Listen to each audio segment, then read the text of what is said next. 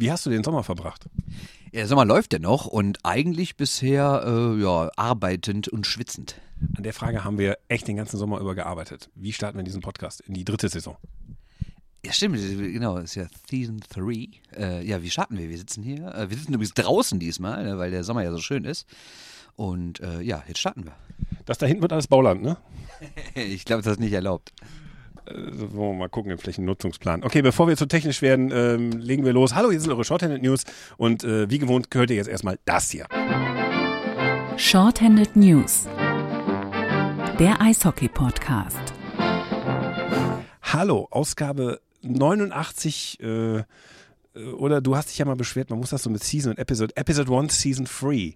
Ja, oh, oder natürlich die Alexander Mogilny-Folge und alle Freunde der NHL wissen natürlich, welche historische Rolle dieser Mann hatte als einer der ersten, der nach dem Eisernen Vorhang geflohen ist. Eine großartige Geschichte, die Geschichte von Alexander Mogilny.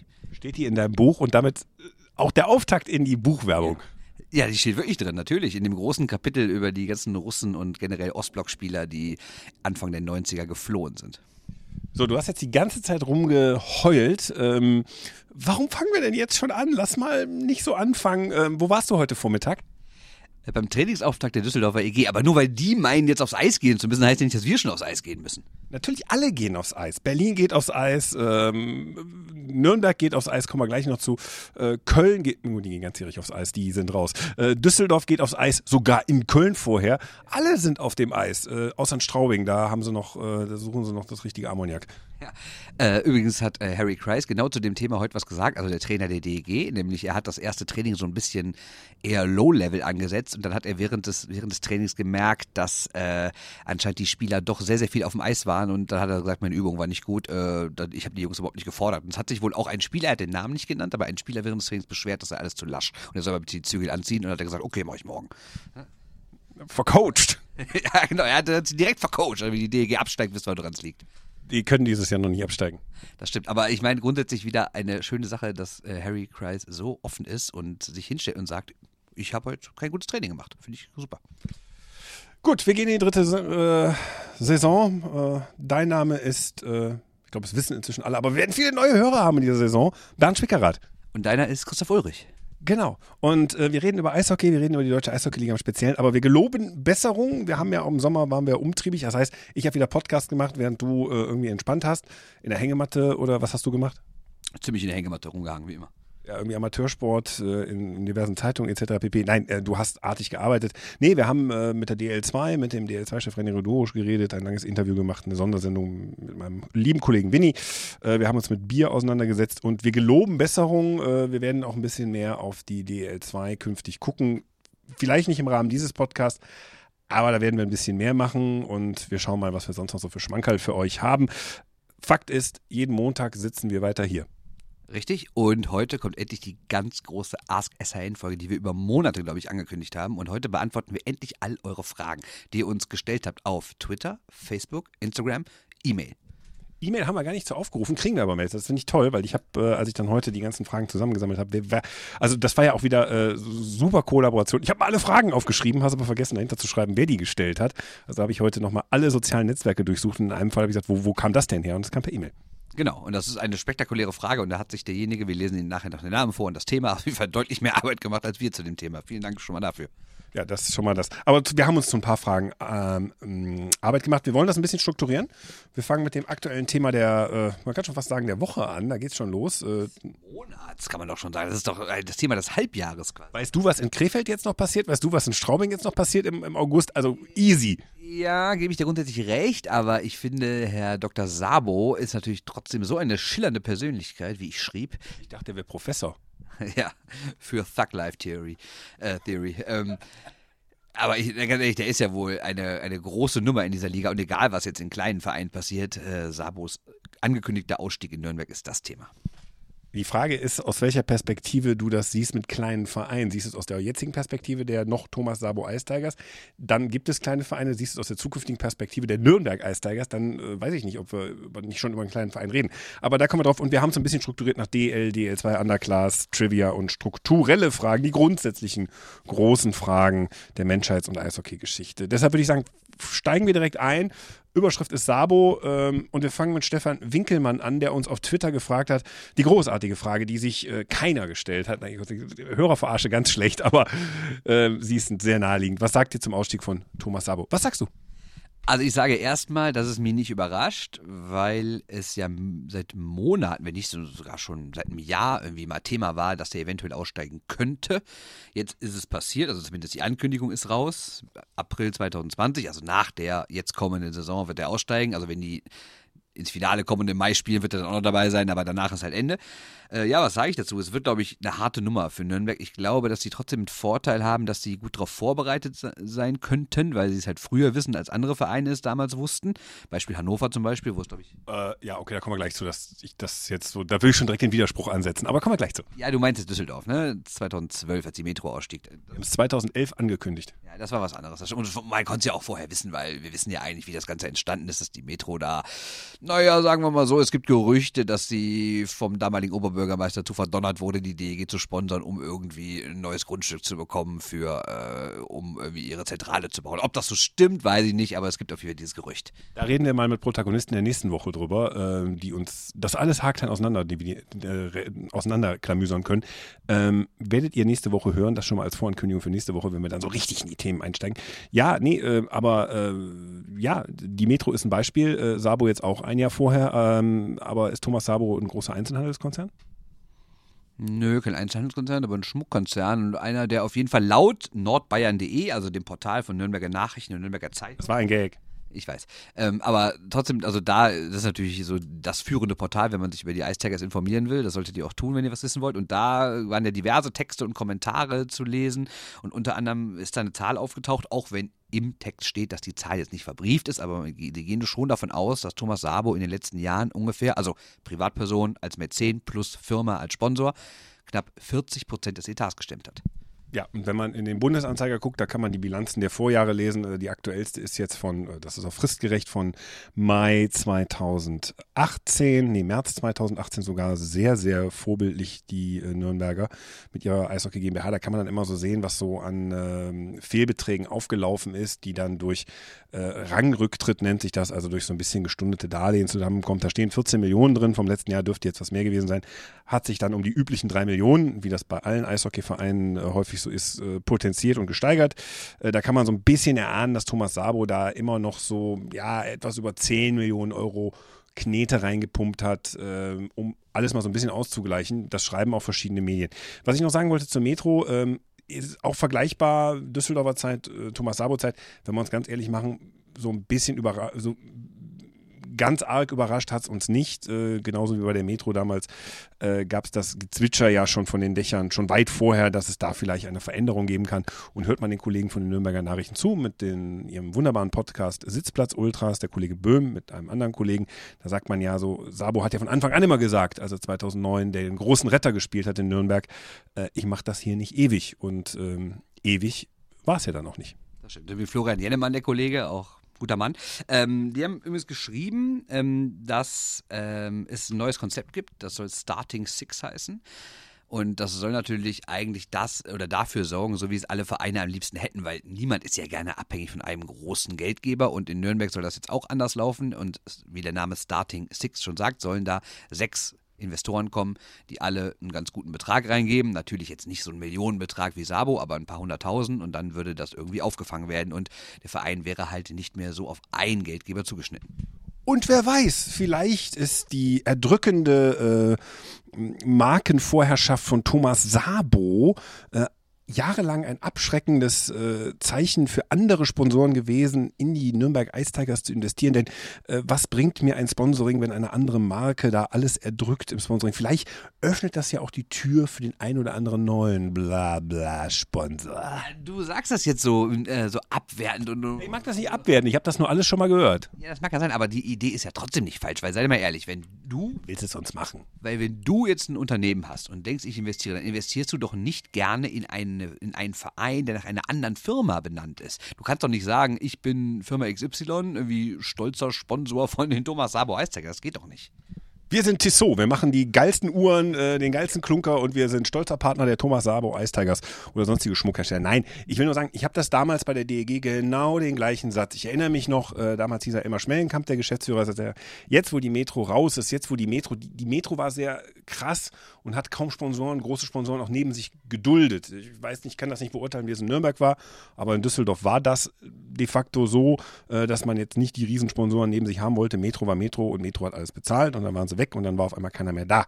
Ähm, das ich glaube nicht, dass es wirklich um, um eine Duldung geht. Also ich glaube nicht, dass die Metro jetzt gesagt hätte, äh, da will einer 5 Millionen geben und wir sagen nein.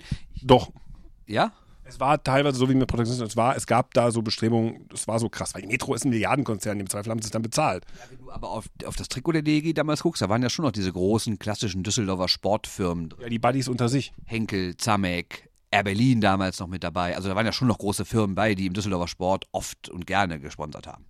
Ja, aber alle äh, haben sich äh, in dieser Zeit schon zurückgezogen und sagen wir mal, von neuen, starken, interessanten Marken hast du da wenig gesehen. Und du hast schon angesprochen, es waren nur Düsseldorfer Firmen, es war nicht überregional. Es ist, äh, in Nürnberg habe ich jetzt auch gehört, wir wollen jetzt äh, von Wolfgang Gastner, vom Geschäftsführer, wir wollen jetzt stärker in die Metropolregion rein. Auch das habe ich damals bei der DG gehört. Ja, wir wollen jetzt mal stärker gucken, was in Neuss geht, was im Bergischen Land geht, ob man da neue Sponsoren kriegt. Am Ende stellte sich raus, das will ich nur sagen, stellte sich raus, all die, die gesagt haben, naja, ihr habt die Metro, das ist so ein starker Sponsor, was wie, wie kann ich denn daneben wirken? Ähm, das war eine Ausrede. Das war eine Ausrede, nicht zu sponsern für viele. Und daran ist es bei der DG auch fast gescheitert, bis es ein Benefizkonzert der Toten Hosen gab. Äh, mal preisfrei, gibt es eine bekannte Nürnberger Band, die vielleicht ein Benefizkonzert machen könnte? Boah, bin ich völlig überfragt. Über ist, ist vielleicht eine Idee. Da gibt es immer, immer das große Rock, Rock im Park. Ist das noch in Nürnberg? genau, Rock im Park. Damit hast du zwei Etats komplett durchfinanziert. Da wäre nicht sogar noch besser. Ja. Aber äh, gucken wir mal trotzdem nicht so viel auf die DEG, sondern gucken wir nochmal auf Nürnberg und gucken wir die Zukunft, weil ich glaube, diese Saison ist natürlich erstmal gesichert, wenn man. Stopp, da muss ich eine Frage vorlesen. Denn die Frage lautet: Wie seht ihr die Zukunft der Nürnberg Ice Tigers nach dem Ausstieg von Thomas Sabo? Fragt Tim Penop über Facebook. Und ich sehe die Zukunft kurzfristig völlig gesichert, weil ich finde, der Kader aktuell ist wunderbar und ähm, ne, dieses Jahr wird er ja auch noch zahlen. Und ich glaube, wenn man sieht, dass Nürnberg ja auch so ein bisschen das Konzept umgestellt hat, jahrelang wurden vor allen Dingen große Namen geholt, ne, mal so als Beispiel so ein Brandon Prust oder äh, Danny Heatley. Heatley back to the league. Danny Heatley natürlich, äh, Steven Reinprecht. Manche haben funktioniert wie Reinprecht, manche haben eher weniger funktioniert wie Danny Heatley. Wie Leute, die nur noch in der Lage waren, am Pfosten zu stehen und sagen, spiel mir den Puck auf die Kelle. Danny Heatley. ähm, aber der ERC 80 wurde da so ein bisschen stiefmütterlich behandelt und jetzt haben die ja gesagt, so wir investieren mal und wer ist dieses Jahr deutscher U15-Meister geworden? Die Nürnberg Eistages. Ach nee, der ERC 80 Nürnberg. Ja, aber ernsthaft, also da, das heißt natürlich nicht, dass daraus irgendwie jetzt acht, acht Jungs eng springen, die nächste Saison da in der ersten Mannschaft spielen oder in drei Jahren. Aber, aber grundsätzlich. Die sind erst 15, ne? Ich wollte nur sagen, das dauert noch ein bisschen. Ich sag ja. Und es werden ja meistens pro Generation kommt vielleicht ein, zwei, aber trotzdem sieht man ja, dass so ein kleines Umdenken da ist und dass eventuell da auch mal wieder ein bisschen mehr aus der eigenen Jugend rangeholt werden kann. Ne? Und was man natürlich auch sieht, in den vergangenen anderthalb, zwei Jahren waren auch Abgänge nicht mehr so zu kompensieren. Also wenn ich überlege, dass so ein Elis weg ist, jetzt ist so ein Föderl weg, so junge deutsche Spieler, junge Nationalspieler, die natürlich auch so Publikumslieblinge waren und viele Tore geschossen haben und die sind jetzt nicht mehr da und wurden halt auch nicht wirklich ersetzt, ne, in dem Sinne. Deshalb geht es ja eh finanziell schon so ein bisschen runter in Nürnberg. Die haben ja eh schon eingespart im Verhältnis zu den letzten Jahren. Deswegen glaube ich, ist nicht so, als würden die quasi von 100 auf 50 gehen, sondern die sind ja eh nicht mehr da, wo sie vor ein paar Jahren waren finanziell. Sie sind auch sehr weit weg von der Meisterschaft, muss man sagen. Und ähm, ehrlich gesagt ist das jetzt für mich nächstes Jahr nicht so der Überkandidat für eine Top-6-Platzierung. Kann passieren, ne? Kader ist trotzdem immer noch okay, äh, jetzt auch mit ein paar Verpflichtungen.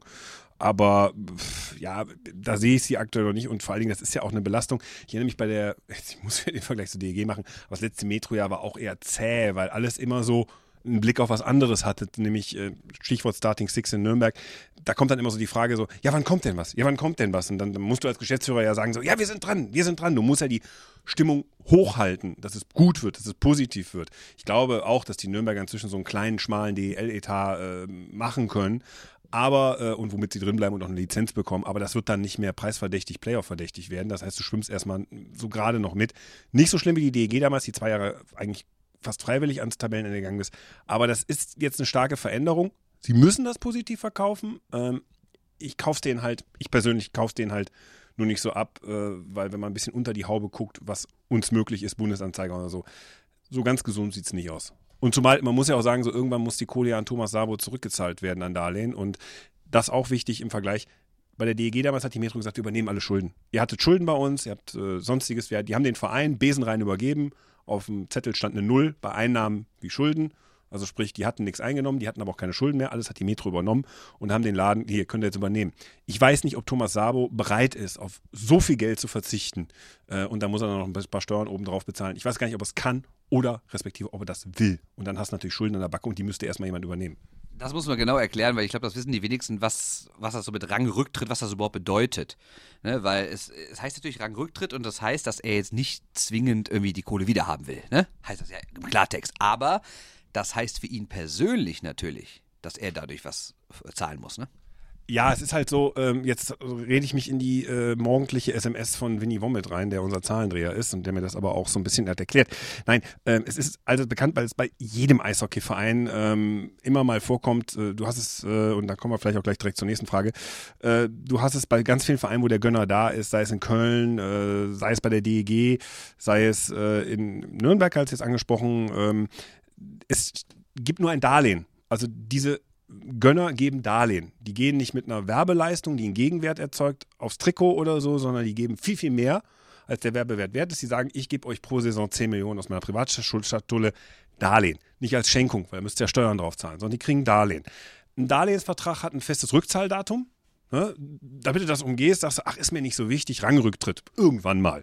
So, natürlich kannst du, wenn du jemandem was geliehen hast, kannst du das bei der Steuererklärung absetzen, hast du eventuell einen kleinen Vorteil. Äh, wenn es an EV geht, hast du das auch noch. Wenn dann am Ende heißt, nö, schenke ich doch, dann musst du ja alles zurückbezahlen. Also das ist ein bisschen komplex im Steuerrecht, ganz in den Details stecke ich auch nicht drin. Das heißt nur, die Zahl, die da steht, die zurückbezahlt werden muss, das kommt on top, wenn du schenkst, kommen noch ein paar Steuern drauf. Das ist sehr bitter und eigentlich nur so Milliardenkonzerne sagen Scheiß drauf. Oder Herr Gotthard in Köln, dem wären auch 60 Millionen scheißegal, das ist einer der reichsten Menschen in Deutschland und Europa. Aber da ist halt immer die Frage, so einfach sagen so, oh, ich schenke euch das Geld, das geht halt einfach steuerrechtlich nicht.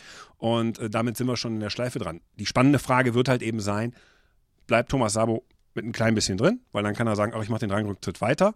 Oder sagt er, nee, ich steige aus. Dann, wie gesagt, mein Zweifel ist, dass er es denen schenken kann. Genau. Also ich habe es auch nicht so, also ich bin auch nicht so ganz tief drin in diesen Finanzthemen, aber was ich halt auch verstanden habe, wenn du jemandem etwas schenkst, kostet das dich und das eben nicht nur das verlorene Geld, sondern du musst darüber hinaus darauf Steuern zahlen. Und das ist halt die Frage, kann er das? Hat er privat genug Geld? Wirft die Firma noch genug ab? Oder denkt er sich irgendwann, genau wie du gerade sagst, wenn, vielleicht werde ich einer von diesen Starting Six, von diesen sechs kleineren Investoren und dann könnte ich halt immer weiter das aufschieben. Das ist halt die große Frage, die sich gestellt werden muss. Die Frage ist bei ganz vielen Eishockeyvereinen, wie gesagt, was passiert eigentlich, wenn der Gönner geht? Stellt er auf Null oder stellt er nicht auf Null? Ähm, das Beispiel, was wir genannt haben, DEG, da ist das passiert. Bei den Kölner Haien würde das, glaube ich, auch passieren direkt, dass äh, da der, der Finanzier, Herr Gotthard, sagt, komm, ich stelle auf Null. Die Anschutz äh, GmbH äh, oder die Anschutz AG oder was auch immer das für eine Rechtsform ist, Anschutz in Berlin, das Unterhaltungsunternehmen, würde auch sofort sagen, komm, wir stellen euch auf Null, hier habt ihr eure Eisbären Berlin guckt da der Sponsoren an Land kriegt, ihr habt keine Schulden. Ähm, ist immer so eine Frage, wer wie äh, das macht. Ich glaube, Frau Sennebogen in Straubing ist dann wieder so ein Fall, die ihr Geld zurückhaben will. Ist immer sehr, VW würde auch nichts zurückhaben wollen von, von Wolfsburg. Also das ist immer unterschiedlich. Äh, am besten ist halt, du hast eine breite Gesellschafterstruktur und die bringen auch alle noch gut Geld mit. Haben wir in der Liga übrigens null. Iserlohn nicht? Nee, ich sag dir gut Geld. Also, dass du damit oben mitspielen kannst. Du hast entweder eine sehr breite Funkstruktur, äh, wo viele reingeben, aber halt nicht viel. Das hast du in Augsburg, das hast du äh, in, äh, äh in Iserlohn, das hast du, glaube ich, in, in, Bremerhaven sind auch ein paar, die es zusammen machen. Äh, Straubing, Frau Sendebogen geht da drüber, aber äh, ist natürlich, trotzdem sind da noch so ein paar Lokale mit dabei. Aber es sind natürlich jetzt alles keine Clubs, die im Geld schwimmen, ne? Aller Mannheim. Trotzdem eine ganz andere Stoßrichtung in dieser ganzen Sabo-Diskussion. Glaubst du denn, dass es der Liga schadet? Weil, weil also, also ich meine jetzt nicht so als Beispiel, dass andere Mäzene sagen, okay, wenn der aufhört, höre ich auch auf, das glaube ich nicht. Aber Sabo ist natürlich auch eine Figur gewesen. Ne? Also, ne, also, klar ist Eishockey alles eine ziemliche Blase und ob der darüber hinaus wirklich ziemlich bekannt ist, aber ich finde, dass er grundsätzlich schon ein Typ war für diese Liga und, und die verliert natürlich auch so einen Typen, der erstens diese Idee mit dem Wintergame hatte. Ohne Sabo kein Wintergame, ist einfach so. Er war der Erste, der sich getraut hat, die Risiken zu gehen und ohne ihn hätte das, glaube ich, kein anderer den Anfang gemacht. Die Zahlen hat Lenz Funk gedreht und das hat er dann beim Spiel in Düsseldorf auch gemacht. Also so der, der, der Erfind, also sagen wir mal so, der, der Stabilisator der, der Wintergames ist dann eher so ein Lenz Funk, der das äh, finanziell geregelt hat. Ja, organisatorisch, aber, aber ja nicht abgesichert. Die Kohle kam von Sabo. Der hat ganz klar gesagt, ich glaube an die Geschichte, 50.000 Leute kommen ins Stadion und wenn jetzt nur 10.000 gekommen wären, hätte der das ausgeglichen. Ja, okay, zum Zeitpunkt, wo das auch noch stärker war, seine Marke auch stärker war. Ja, gut, aber trotzdem, ich finde, die Liga verliert natürlich auch einen Typen, weil auch, wenn man, ich finde, man muss nicht immer mit ihm in der Meinung sein, bin ich auch nicht, auch bei vielen Sachen, die er so angesprochen hat, aber dieses Emotionale, dieses irgendwie runterrennen zur Gästebank und davor prügeln oder an zu weinen oder Freibier für die Fans im Gästeblock oder irgendwie sich öffentlich hinstellen und die Liga kritisieren und so. Ich finde, das hatte immer schon Unterhaltungswert ist ambivalent. Also ich, ganz ehrlich, ich bin eher genervt davon. Erinnere dich an diese Regel. Ähm, wir äh, stocken sogar noch die Kontingentstellen auf. Äh, jetzt dürfen alle elf spielen. Bisher dürfen ja neun auf dem Spielberichtsbogen stehen und elf äh, Spieler, die keinen deutschen Pass haben, äh, dürfen spielen, äh, dürfen, dürfen äh, verpflichtet werden, im Kader sein.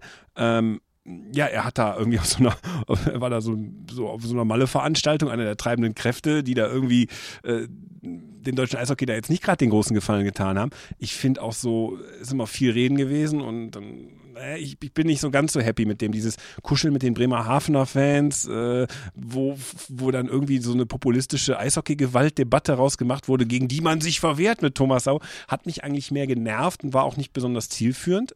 Figur ist es, keine Frage. Und positiv für die Liga kann der Ausstieg insofern sein, dass Nürnberg jetzt wahrscheinlich so der erste Verein sein wird, der es schafft, aus so einer Nummer mal rauszukommen und zumindest einen DEL-würdigen Etat aufzustellen, womit du nicht zwangsläufig letzter bist. So, das, das, das könnte positiv sein, dass man das sieht, her, man kann hier auch noch sauber wirtschaften, äh, wäre jetzt der nächste Feldversuch.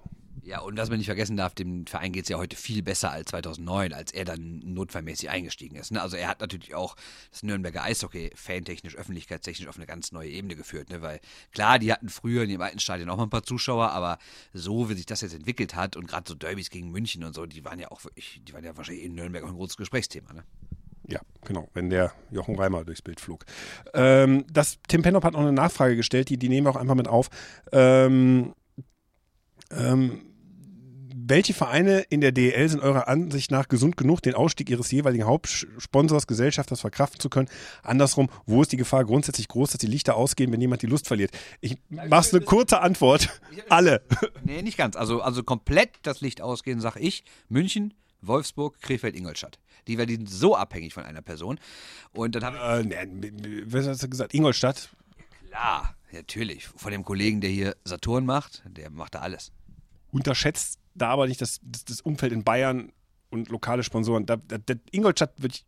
Lass uns auf eine Klammer bei Ingolstadt einigen. Okay, sagen wir so, der Verein würde nicht komplett platt gehen, aber die würden nicht mehr DEL spielen. Und dann habe ich so, so, so, eine Mittelkategorie, würde ich sagen, Berlin, Köln, Düsseldorf, Mannheim. Das sind alles Clubs, die ohne ihren Hauptgeldgeber ein ganz anderes Gesicht hätten. Die würden nicht alle pleite gehen, weil die gewachsen sind und weil die viele Zuschauer haben. Aber die würden auf gar keinen Fall auf dem jetzigen Niveau auch nur andersweise weiterspielen können. Ja, aber nochmal, grundsätzlich die Gefahr, wenn da jemand aussteigt, ist für alle. Es, es, es ist Eishockey. Es gibt keinen, der sagen kann, wie das im Fußball so oft ist, so, und jetzt geben alle Fans eine Mark mehr und dann ist der Verein gerettet. Oder äh, jetzt spielt die lokale Band ein. Nee, das hat schon im Eishockey gegeben. nee, aber natürlich, es, es, gibt keinen Verein, der aus dem operativen Geschäft Gewinne wirtschaftet. Es gibt keinen Verein, der ohne, ohne Gönner leben könnte. Und wenn der Gönner weg wäre, dann, ja, dann wäre es halt bitter.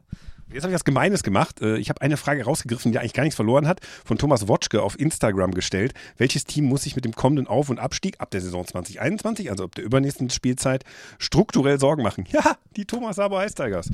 Sehe ich anders. Also natürlich werden. Kann scheiße laufen und ja. Ja, ich glaube, die werden nicht mehr äh, zu den Top-Teams gehören, aber die sind für mich auf gar keinen Fall ein Abstiegskandidat, auf keinen Fall. Wir werden uns noch wundern, wer da alles Abstiegskandidat wird. Wolfsburg zum Beispiel. Äh, da, ne, pass mal auf. Natürlich, wenn, wenn die dann von ihren, sagen wir mal, acht namhaften Spielern noch vier haben, die sind alle verletzt, dann können die auch absteigen, klar. Aber die gehen für mich nicht als Abstiegskandidaten einer Saison und auch nicht in den nächsten zwei Jahren. So, wollen wir mal die Fragen, äh, machen wir mal einen Cut hinter Nürnberg. Da werden wir in den nächsten Wochen sicher noch einiges zu bereden haben, auch in der nächsten Folge. Äh, Deutsche Eishockeyliga, Fragen zur Deutschen Eishockeyliga. Das war eigentlich so das meiste, was ihr gestellt habt.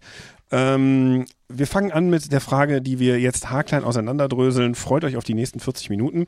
Mich interessiert eure Tipptabelle nach dem 52. Spieltag, da wir ja inzwischen der offizielle Podcast für DL, DL2 und ähm, Oberliga Nord wie Süd sind. Fangen wir mal ganz vorne an. Nummer 1 in der deutschen Eishockeyliga und Nummer 1 in der DL2. Nein, natürlich nicht. Ähm, möchtest du dem Klaus Dörr kurz erklären, warum wir diese Frage jetzt nicht so ganz ausführlich beenden wollen? Also ich habe mich vorbereitet.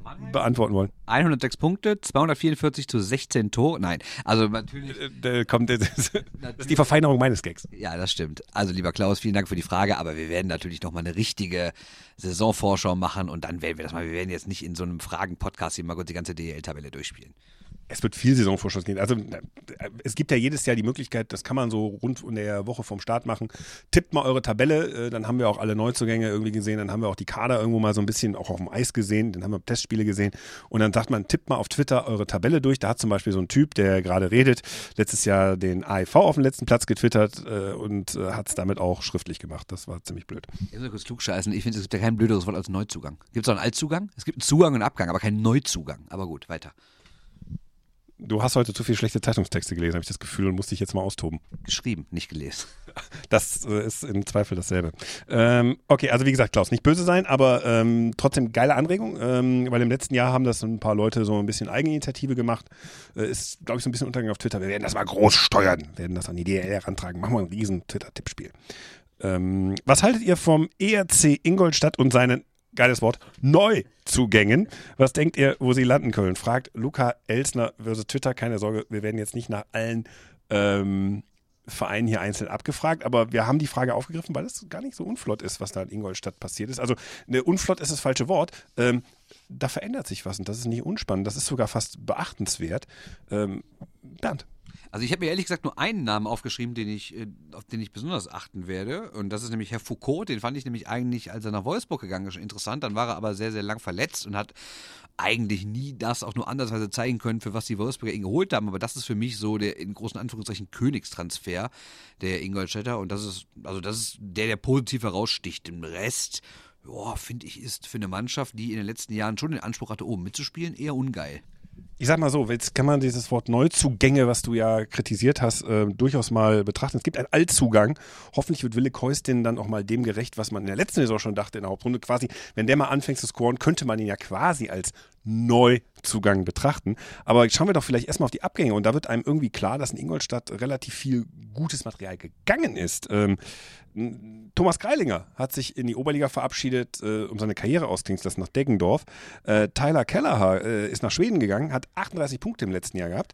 Ähm, Patrick Canoni ist zu den Schwenninger Wildwings gegangen, 38 Punkte geholt. Die haben drei Leute, Greilinger hatte 35 Punkte, die haben drei Leute verloren die wirklich äh, Stützen des Teams waren im Scoring und äh, haben jetzt, nehmen wir mal Wayne Simpson von den Rochester Americans dazu, der äh, in den letzten Jahren oft über 40 Punkte hatte in der AHL, ähm, haben aber nicht so wirklich Scoring-Tiefe dazugeholt. Insofern ist der Kader jetzt auf den ersten Blick ähm, nicht wirklich verbessert und für ein Team, das eigentlich immer wieder den Anspruch hat, so der Geheimtipp zu sein, ähm, ja, konnte das noch nachlegen. Und äh, was ich auch interessant fand, als sie Wayne Simpson verpflichtet haben, kam so eine Pressemitteilung, die so wirklich so ein, so wie, so, wie so ein Durchatmen wirkte. So nach dem Motto, so, ach, jetzt haben wir doch einen gefunden. Also, äh, ich weiß auch warum, weil viele dachten, die hätten Wayne Simmons verpflichtet. Ne? Keine Ahnung, aber das, das, mag sein. Nein, aber, aber der Punkt ist doch einfach, ähm, da, da, hatte ich so gedacht, so, was ist denn in Ingolstadt los? Und, und, heute, als ich mich dann auf diese Frage so ein bisschen vorbereitet habe, ich begriffen, so, ja, ähm, Ingolstadt, das äh, kann klappen. Wie gesagt, wenn der Neuzugang, neu Neuzugang, steht, ne? Wille Keustin, was? Hier im Eishockey News Heft steht nur Zugänge, weil die nämlich Ahnung haben. Ja, jetzt hast du gesagt, woraus wir vorlesen. Aus, der aktuellen Eishockey-News, die noch ja, gar nicht im Kiosk ist. Das heißt vorlesen, aber man muss ja irgendwo eine Übersicht finden zwischen Neuzugängen und Altabgängen. Und deshalb haben wir uns halt die aus der Eishockey-News geschnappt. Altabhänger. Aber wie gesagt, Ingolstadt werden wir beobachten. Danke für den Hinweis. Ähm, jetzt kommt eine Frage, die du natürlich aus dem FF. Ähm, ähm, hier steht auch eine Rose und jetzt schlagen die Herzchen hoch. Welchen Weg schlägt Moritz Seider jetzt ein? Spielt er noch eine Saison in Mannheim oder beginnt er die Saison in der AHL oder gar bei den Detroit Red Wings in der NHL? Fragt Roland Thele auf Twitter. Äh, in der von uns jetzt äh, auswendig gelernten Eishockey News steht er noch bei Mannheim im Kader. Ehrlich gesagt, äh, hätte ich heute Morgen noch geschrieben, also äh, geantwortet und gesagt, äh, keine Ahnung. Also Montagmorgen. Genau, wo soll ich das wissen? Und zum Glück äh, hat er heute während dem Training, heute am Montag, nämlich was dazu gesagt, der Herr Seider, dass er der O-Ton ist, ich will mich nicht irgendwann fragen lassen müssen, warum ich es jetzt nicht unbedingt versucht habe, sagte Seider am Montag in Mannheim. Also, es geht darum, äh, dass er schon Bock hat, jetzt direkt rüber zu gehen. Die Frage ist halt trotzdem, ob er es macht. Da wird er natürlich auch nochmal mit äh, Detroit verhandeln, ob die ihm irgendwie eine Chance geben oder ob die ihm sagen, hör, du willst bei uns in der AHL wie in der dritten Reihe spielen. Da hat er natürlich keinen Bock drauf. Ist natürlich die Frage, welche Perspektive er in Mannheim hätte, ob er dann ein bisschen mehr Eiszeit kriegt. So viel war es ja nicht. Er hätte überhaupt keine Special Teams gespielt und das wollen die natürlich in Detroit sehen, dass er mehr Special Teams spielt. Aber dazwischen war eine WM. Ja, ja, schon klar. Der hat auch. War überragend. Und genau in den Bereichen, die du kritisierst, hat er ja gespielt. Also, wo er, wo er keine Eiszeit hat, nicht, du hast es nicht kritisiert, aber er keine Eiszeit, genau da wirkt er aber sehr gereift. Und ich sag mal so, ob der jetzt in der AHL, ähm, wenn die Detroit Red Wings sagen, ey, du, du spielst dann in der AHL, sorgen wir für, dass das erstmal so läuft, da hat man einen gewissen Einfluss, äh, oder in Mannheim, ey, geh rüber. Ja, also ich würde ihm auch, äh, ich würde ihm auch sagen, er soll rübergehen, weil er lernt da schon mal das kleine Eis, er lernt äh, das Leben in Nordamerika besser kennen. Ne? Und äh, ja, also ich glaube, dass er es versuchen wird, aber die Entscheidung soll wohl erst Mitte September fallen. Also quasi, wenn die DL-Saison schon begonnen hat. 13. September, 18.15 Uhr. Wäre ein guter Entscheidungszeitpunkt.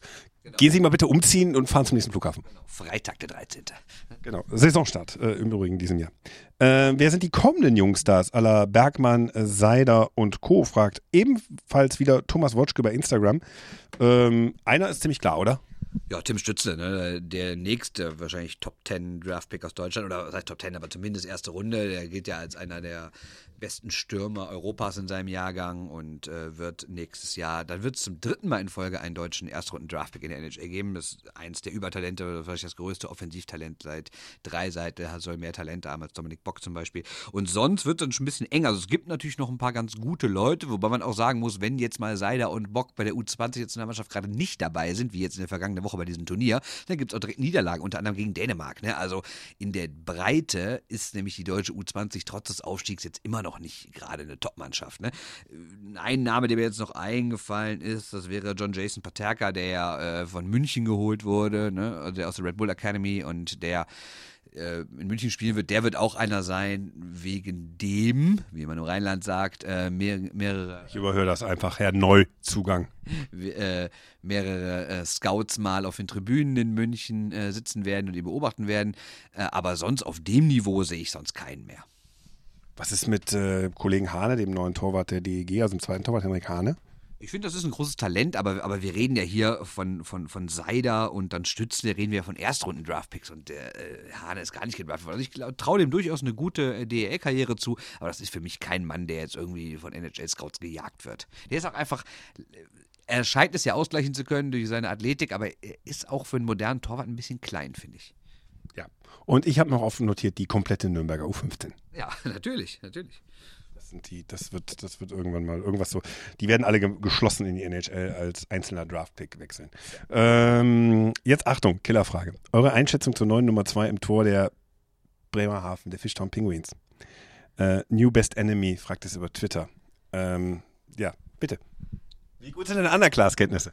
Hier auf, auf meinem Zettel stehen zwei Worte. Das eine, das erste ist kein und das zweite ist Plan. Das ist Patrick Cerveny, letztes Jahr äh, in Essen im Tor. Ähm, da ist, ist, jetzt muss ich mal ganz doof fragen, ist das der, der auch dann für die DEG dem einen Testspiel dann mal gespielt hat, weil bei Düsseldorf dann so viele verletzt und gesperrt waren? Weil ich meine, die haben doch den Essener Torwart, der bei dem Testspiel gegen Düsseldorf so gut war, haben die dann mal geholt. Ist der das? Äh, kann sein. Jetzt, was, was steht da auf deinem? Kein Plan steht da auf dem Zettel. Nein, ähm, der hat vorher in Halle gespielt, äh, in Leipzig. Ähm, ich weiß, dass Leipzig jahrelang von seinem Tor von, oder äh, ein Jahr lang sehr gut vom Torwart gelebt hat. Äh, das Problem ist in der Oberliga, äh, die Fangquoten hat Winnie Womit, äh, unser Kollege von Underclass, bei sich im Speicher, aber auf Elite Prospect steht es nun mal nicht. Ich höre aber trotzdem Interessantes über den Mann. Allerdings, der Mann ist, hat einen deutschen Pass und ist 22. Vielleicht sagt das auch viel. Ja, also ich lese gerade, dass, dass er das ist und dann habe ich den bei einem Spiel gesehen, bei dem Testspiel und da hat die DEG natürlich irgendwie 59 Minuten und 10 Sekunden im gegnerischen Drittel verbracht und auf, aus allen Lagen geschossen und da war der wirklich gut, muss man sagen. Wobei, ich habe jetzt ein Testspiel von dem Mann gesehen. Ob äh, er dauerhaft einer für die DEL ist, kann ich wirklich nicht beantworten. Also ich habe gehört, dass mit Thomas Pepperle es noch äh, ähm, eine ganz gute äh, Ergänzung sein soll, ähm, weil er auch einen tschechischen Background hat, Patrick Czerveny. Äh, insofern, ja. Aber was du vielleicht beantworten kannst, ansonsten ist der Wechsel von Martin Jiranek in den kühlen Norden ein Hauptgewinn oder, fragt New Best Enemy, auch. Ähm, hat uns das wirklich überrascht, dass äh, die Nürnberger Legende jetzt so ein bisschen vom Hof gejagt nach der letzten Saison. Martin Jiranek äh, hinter äh, Thomas Popisch, äh, dem Cheftrainer der Fischtown äh, Pinguins, jetzt die Nummer zwei da wird? Oder äh, ist das so, ja, okay, was will er sonst machen, ne?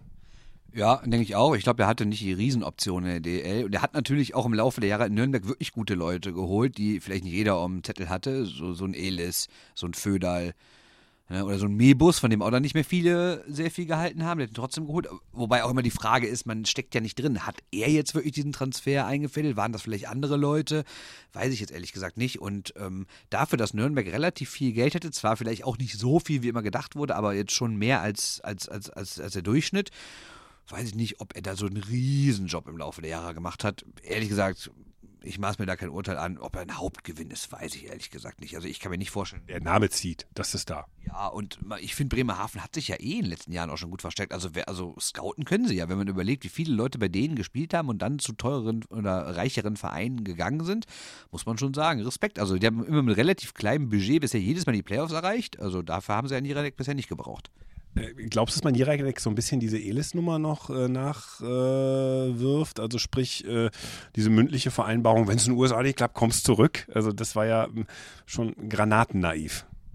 Tja, auch die Frage, hat er damals genau diese Abmachung getroffen? Man weiß ja nicht genau, wer in welchem Verein jetzt für jedes kleine Detail zuständig ist. Aber natürlich fällt das auf einen zurück, der in der Position gearbeitet hat. Ne? Und das war natürlich eine Katastrophe, keine Frage.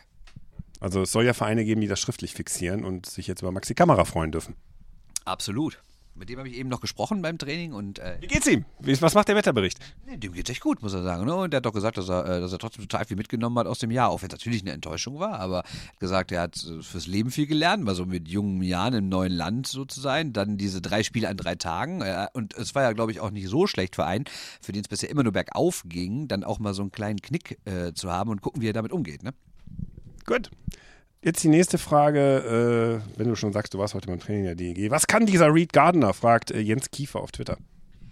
Also er hat heute. Neuzugang bei der DEG. Neuzugang. Genau, 23 Jahre alt, also auch er in dem Alter, in dem er noch nicht unbedingt seinen Nordamerika-Traum gerade als Nordamerikaner aufgibt. Und er soll ja so ein bisschen der neue DeShano werden. Ob es wird, keine Ahnung. Aber er hat heute zumindest mal zusammen mit Kamera und Bartha erste Reihe gespielt beim Training. Ähm, ja, ist, glaube ich, ein ganz interessanter Mann. Und äh, unser lieber Kollege Yannick Beichler hat mir mal was weitergeleitet von einem Experten äh, von den Comments, wo er vorher gespielt hat. Und das kann ich mal, ich habe es dann grob übersetzt. Ähm, ich fasse mal ganz kurz zusammen. Äh, äh, Gardner hat nur drei Punkte gemacht in der AHL im letzten Jahr, hat aber auch nur 21 Spiele gemacht, hatte nicht die Riesenrolle im Team und wurde immer zwischen den einzelnen Reihen hin und her geschoben, auch mal Flügel, mal Center, mal hier und da. Also er hatte jetzt nie so wirklich die Chance, sich dauerhaft auf einer Position mit den, Dauer, äh, mit den beiden Mitspielern äh, einzuspielen und das ist natürlich auch nicht immer leicht, wenn du so hin und her geschickt wirst.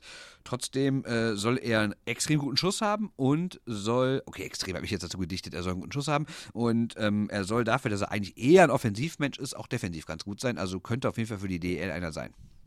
Gut, haben wir das beantwortet. Ähm, und vor allem seriös. So, jetzt lese ich ganz viele Fragen vor mit einer ganz kurzen Antwort. Florian Treiber fragt, bester Transfer der gesamten Liga und jeweils der einzelnen Teams. Dann fragt Fabio Briana. Es ist wie so oft einiges auf dem Transfermarkt der DL los. Wer hat eurer Einschätzung nach den besten Deal gemacht? Welche Mannschaft in der DL hat sich für ihre Verhältnisse am besten verstärkt? Welche Mannschaft in der D hat sich für ihre Verhältnisse am schlecht, nee, da habe ich dieselbe Frage, Copy-Paste-Fehler, am besten verstärkt, fragt Andreas Schunk nur einmal, nicht zweimal. Welcher Neuzugang in der Liga wird floppen und wer wird positiv überraschen, fragt Klaus Dörr auf Twitter. Das sind alles Fragen zur insgesamten Bewertung des Transfermarkts und äh, da können wir nur sagen, da wollen wir noch nicht viel zu sagen, weil ja, ich habe mir schon vier Namen aufgeschrieben, die, die zumindest innerhalb der Liga gewechselt sind und die große Namen sind. Ne? Also Bergmann natürlich, wobei niemand weiß, ob er wirklich auch äh, überhaupt mal in Mannheim spielen wird. Dann wäre es natürlich kein toller Transfer. Aber grundsätzlich war das natürlich von Mannheim schon, schon Wahnsinn, ne? also diesen besten jungen Mann da wegzuholen. Kugula muss man natürlich nennen, einer der stärksten deutschen Spieler, geht nach München. Matsumoto, da haben die Haie sich einen echt guten Mann geholt, der eine starke Saison in äh, Iserlohn gespielt hat. Und aus Düsseldorfer Sicht Chet Nearing, auch immerhin Punkt pro Spielspieler, der auch wirklich richtig schön assi ist, ne, wie man alleine in den Pre-Playoffs gegen Nürnberg nochmal gesehen hat. Ich glaube, das sind auf jeden Fall vier Leute, die, die ihre Teams nicht schlechter machen. Von außen ist es schwierig, weil was, was, ich weiß nicht, was können so ehemalige NHL-Spieler noch? Manche sind noch total da, haben mega Bock, andere denken sich auch, komm, ich reiße ein Jahr durch Europa, nehme ein bisschen Geld mit. Ich meine, ganz ehrlich, was kann denn zum Beispiel äh, Maxim Lapierre noch, äh, der jetzt nach Berlin gegangen ist, ne? also aus, aus der Schweiz? Jim O'Brien, was kann der, was kann Chris Borg? Ich glaube, der größte Name, den haben die Mannheimer verpflichtet, nämlich Johann Gustafsson, den zweiten Torhüter, ne, der aus Schweden kommt und eigentlich, äh, eigentlich den Anspruch haben muss, Nummer eins zu werden. Ne? Also das ist, glaube ich, vielleicht der Königstransfer, wobei man sagen muss, wer den Playoff-MVP im Tor hat, hat der nötig, sich den Königstransfer auch im Tor zu holen? Keine Ahnung. Ja, wir werden das sehen. Das ist, äh, mein Gedanke war dazu einfach nur, das ist der Unterschied äh, zu anderen Sportarten, die einfach auch viel größer in der Öffentlichkeit stehen da kennst du in der Regel die Transfers. Also jetzt wirklich der Vergleich zum Fußball, wenn in der Fußball-Bundesliga Spieler geholt werden oder so, ähm, dann kennst du zwei Drittel der Spieler, kennst du vorab oder kannst mit sehr vielen YouTube-Videos mal nachvollziehen, kann der einen sauberen Ball spielen oder so. Im Eishockey ist es deutlich schwieriger, äh, gerade in der Liga, die jetzt nicht eine Top-Liga ist in der Welt, äh, wo einfach Spieler geholt werden, wie das ja schon sagtest, mit irgendwelchen Spielern haben die noch wirklich Bock äh, auf Europa oder dengeln die hier nur rum und machen quasi Urlaub. Ähm, deshalb, ich wollte eigentlich gar nichts sagen, weil du hast die Namen angesprochen, von denen die, ich dir aber auch wieder von denen ich dir aber auch wiederum sage, weiß man, ob die einschlagen. Ich, bei, bei Philipp Gugula hätte ich zum Beispiel schon erste Skepsis, äh, ob es dann wirklich so gut läuft wie bei der DEG. Ähm, Bergmann hast du angesprochen, äh, den Torwart von Mannheim hast du angesprochen. Äh, das sind also Sachen, deshalb bei, bei, bei Transfers in der deutschen Eishockeyliga, wo auch das Transferfenster einfach bis in den Februar rein offen ist, wo immer noch was kommen kann, kann man zu diesem Zeitpunkt im August, man kann es im September, Oktober noch gar nicht sagen, ähm, ist es schwierig zu sagen, wer so wirklich so einen Top-Job gemacht hat ähm, und wer nicht. Zum Beispiel, was hat Augsburg gemacht? Äh, wie haben ja. die die Truppe umgestellt? Hat das Sinn und Verstand? Die mussten ja sehr viel machen. Ähm, ja, kann ich nicht beantworten. Ja, auch so Mattes Olem zum Beispiel in Wolfsburg. Ne? Genau. Eigentlich auch ein großer Name und hat ja auch schon gute Sachen gemacht, gerade mit der Nationalmannschaft. Ne? Aber ist der noch wirklich gut? Ich weiß ehrlich gesagt nicht. Äh, gespannt bin ich, und das drücke ich jetzt mal so aus, weil wenn die jetzt nichts werden, dann habe ich das nie gesagt. Aber ich sagte, ich werfe jetzt trotzdem mal diese beiden Namen in die Runde, weil vielleicht werden das ja die Superleute. Die beiden äh, Top-Verteidiger, die Köln geholt haben, ne? Kindl und Garnier. Also vielleicht sind das ja wirklich äh, Leute, die die Haie äh, richtig nach vorne bringen. Und äh, dann habt ihr es hier zuerst gehört. Ja, ne? also wer weiß es. Kommen wir zu den Spaßfragen. Wo landet Augsburg? fragt Jan auf Twitter. Wird Augsburg dieses Jahr letzter? Ähm, Marc Sanden, Facebook und Instagram. Da stehen äh, bei mir sechs Worte. Sechs Worte stehen bei mir? Ich habe noch nicht alle Fragen vorgelesen. Wer wird dieses Jahr letzter? M74 Sanden, Instagram. Äh, bei mir stehen vier Buchstaben. Haha. Bei mir stehen sechs Worte, nämlich das kann nur Herr Ulrich beantworten. ah, das ist so geil. Nein, dieses Jahr nicht. Ja. Sag du mal, wer letzter wird. Äh, wer wird denn letzter? Kannst bis zu den Bold Predictions kannst das noch gerade biegen, aber jetzt sag mal, sag mal jetzt, wer letzter wird. Die können schon mal T-Shirts drucken. Also ganz spontan würde ich sagen Krefeld. Augsburg. Sehr schön. Ja, das ist das, was ist Krefeld für ein Tipp? Was ist das für ein Tipp? Das ist so, das ist so, so, so äh, wassernass. Ja, eben, eben. Das ist so, so, so, so, das ist, hat keine schöne Haptik, das, das klingt scheiße, das ist so vorhersehbar, das ist so, so, so, mein Gott, also Stand jetzt würde ich sagen, ähm, Straubing kriegt Probleme. Ähm, Wolfsburg weiß ich nicht. Ähm, es gibt ein paar Kandidaten für den letzten Platz. Und lass mal in Nürnberg ein bisschen Panik ausbrechen, weil im November halt immer noch nicht geklappt hat mit einer Starting Six. Vielleicht mit, wo sie nur ein Goalie im Tor stehen haben und sonst nichts äh, an Sponsoren. Man weiß es nicht. Also und vor allen Dingen, jetzt kannst du es dir ja noch erlauben zu tanken. Ja, das stimmt, genau, weil, weil hast du im Draft nichts ja Riesenchancen. Nee, kannst du ein bisschen Geld sparen, bevor du dich dann aufrüstest für die äh, Auf- und Abstiegsgeschichte. Ähm, womit wir bei den dann wirklich ähm, ernsteren Fragen des Lebens sind. Ähm, wie ungleich sind die Etats der Clubs diese Saison verteilt? Wird die zwei oh, dazwischen, ist noch. dazwischen ist noch. Was wird spannender, der Kampf um Meisterschaft in DEL oder DEL 2? Die habe ich vergessen, genau. Fragt Florian Pilz. Äh, traut ihr den Adlern die Titelverteidigung zu? Simon Knapp auf Facebook. Und meint ihr, die Adler werden dieses Jahr den Titel verteidigen können? Also zu den letzten beiden Fragen sage ich einfach nur, weiß ich nicht. München ist ein starker Konkurrent. Ich sehe aber keinen anderen als Mannheim oder äh, München. Da sind wir uns, glaube ich, einig, ne? Nee, also, Jetzt komme ich mit Köln. Doch, ich komme mit Köln. Köln ist für mich ganz heißer Kandidat. Nicht wirklich Meister zu werden, aber die werden eine starke Saison spielen und die werden jetzt auch eine ganz fiese Sportphrase den nächsten Schritt machen. Ne, aber ich glaube. Sind total fokussiert. auch das, genau. Ne, aber ernsthaft, ich glaube. Dieses Mikro ziehe ich dir gleich über den Kopf. Ich glaube, die Haie werden dieses Jahr echt eine gute Rolle spielen. Trotzdem wird es wieder auf Mannheim gegen München glaube ich, hinauslaufen. Und ich sehe Mannheim aktuell noch ein bisschen stärker. Also die Frage war ja, traut ihr den Titelverteidigung zu? Natürlich traue ich denen die zu. Ja, und ähm, und die, die andere Frage ist ja genauso, ob, wir die, ob, ob die das können. Natürlich können die das. Also Mannheim ist für mich der Topfavorit. München ist Nummer zwei, Köln ist Nummer drei. Okay. Ähm, und Krefeld dann letzter. Das, du, bist, du, du verkaufst, du vermarktest diese Liga total geil. Ähm, nichts Vorhersehbares. Damit sind wir bei der DL2. Ähm, Obacht an der Bahnsteigkante. Ähm, DL2 wirkt immer so spannend, äh, weil sie es geschafft haben, dass sie über Jahre äh, keinen Titelverteidiger haben. Also keinen, der seinen Titel verteidigen kann, äh, sondern immer wieder neue Meister haben. Aber Obacht an der Bahnsteigkante sind aber auch immer dieselben Clubs, die da holen. Bietigheim, Frankfurt, äh, Kassel immer zwischendurch. Es ist jetzt auch nicht so äh, dass da auf einmal so ein Krimitschau oder so, so ein Überraschungstitel holt. Klar ist es, glaube ich, in der Spitze in der DL2 ein bisschen breiter aufgestellt, ähm, aber warten wir mal ab, wenn die jetzt schon langsam Anlauf nehmen, ähm, um sich auf den Aufstieg vorzubereiten und da schon entsprechende Kader hinzustellen. Da bin ich mal gespannt, ähm, ob das dann noch so spannend ist oder ob Frankfurt äh, da macht, was es will, weil Frankfurt hat ja ein paar interessante Anfragen gestellt, zum Beispiel Daniel Fischbuch habe ich gelesen, ähm, der jetzt in Nürnberg spielt, äh, den wollte sich Frankfurt auch holen. Also ähm, ja, DL2 kann spannend sein, aber äh, ob es jetzt wirklich spannender ist als die DL, wage ich zu bezweifeln. Ja, keine Ahnung. Ja, das ist deine, äh, das ist dein, dein, dein, dein, dein blinder Fleck. Ähm, okay, jetzt aber zu der Frage, die ich schon vorgelesen habe. Wie ungleich sind die Etats der Clubs die Saison verteilt? Wird die Zweiklassengesellschaft noch krasser? Glaubt ihr, dass es einen der kleineren, ärmeren Clubs gibt, der diese Saison nicht überstehen kann? Fabio Briana auf Instagram. Ähm, ja. Ein Einschub von mir. Die Liga ist keine Zweiklassengesellschaft, die Liga ist eine Vierklassengesellschaft. Genau. Zähl mal auf. Also, wir haben München-Mannheim. Ja, danach, äh, wobei ich Köln eigentlich auch fast schon dazu rechne, weil da wird. Also bitte aufhören, die jetzt so zu loben, es reicht. Nein, nein, nein, ich meine finanziell. Da wird unfassbar viel Geld bezahlt in Köln. Ne?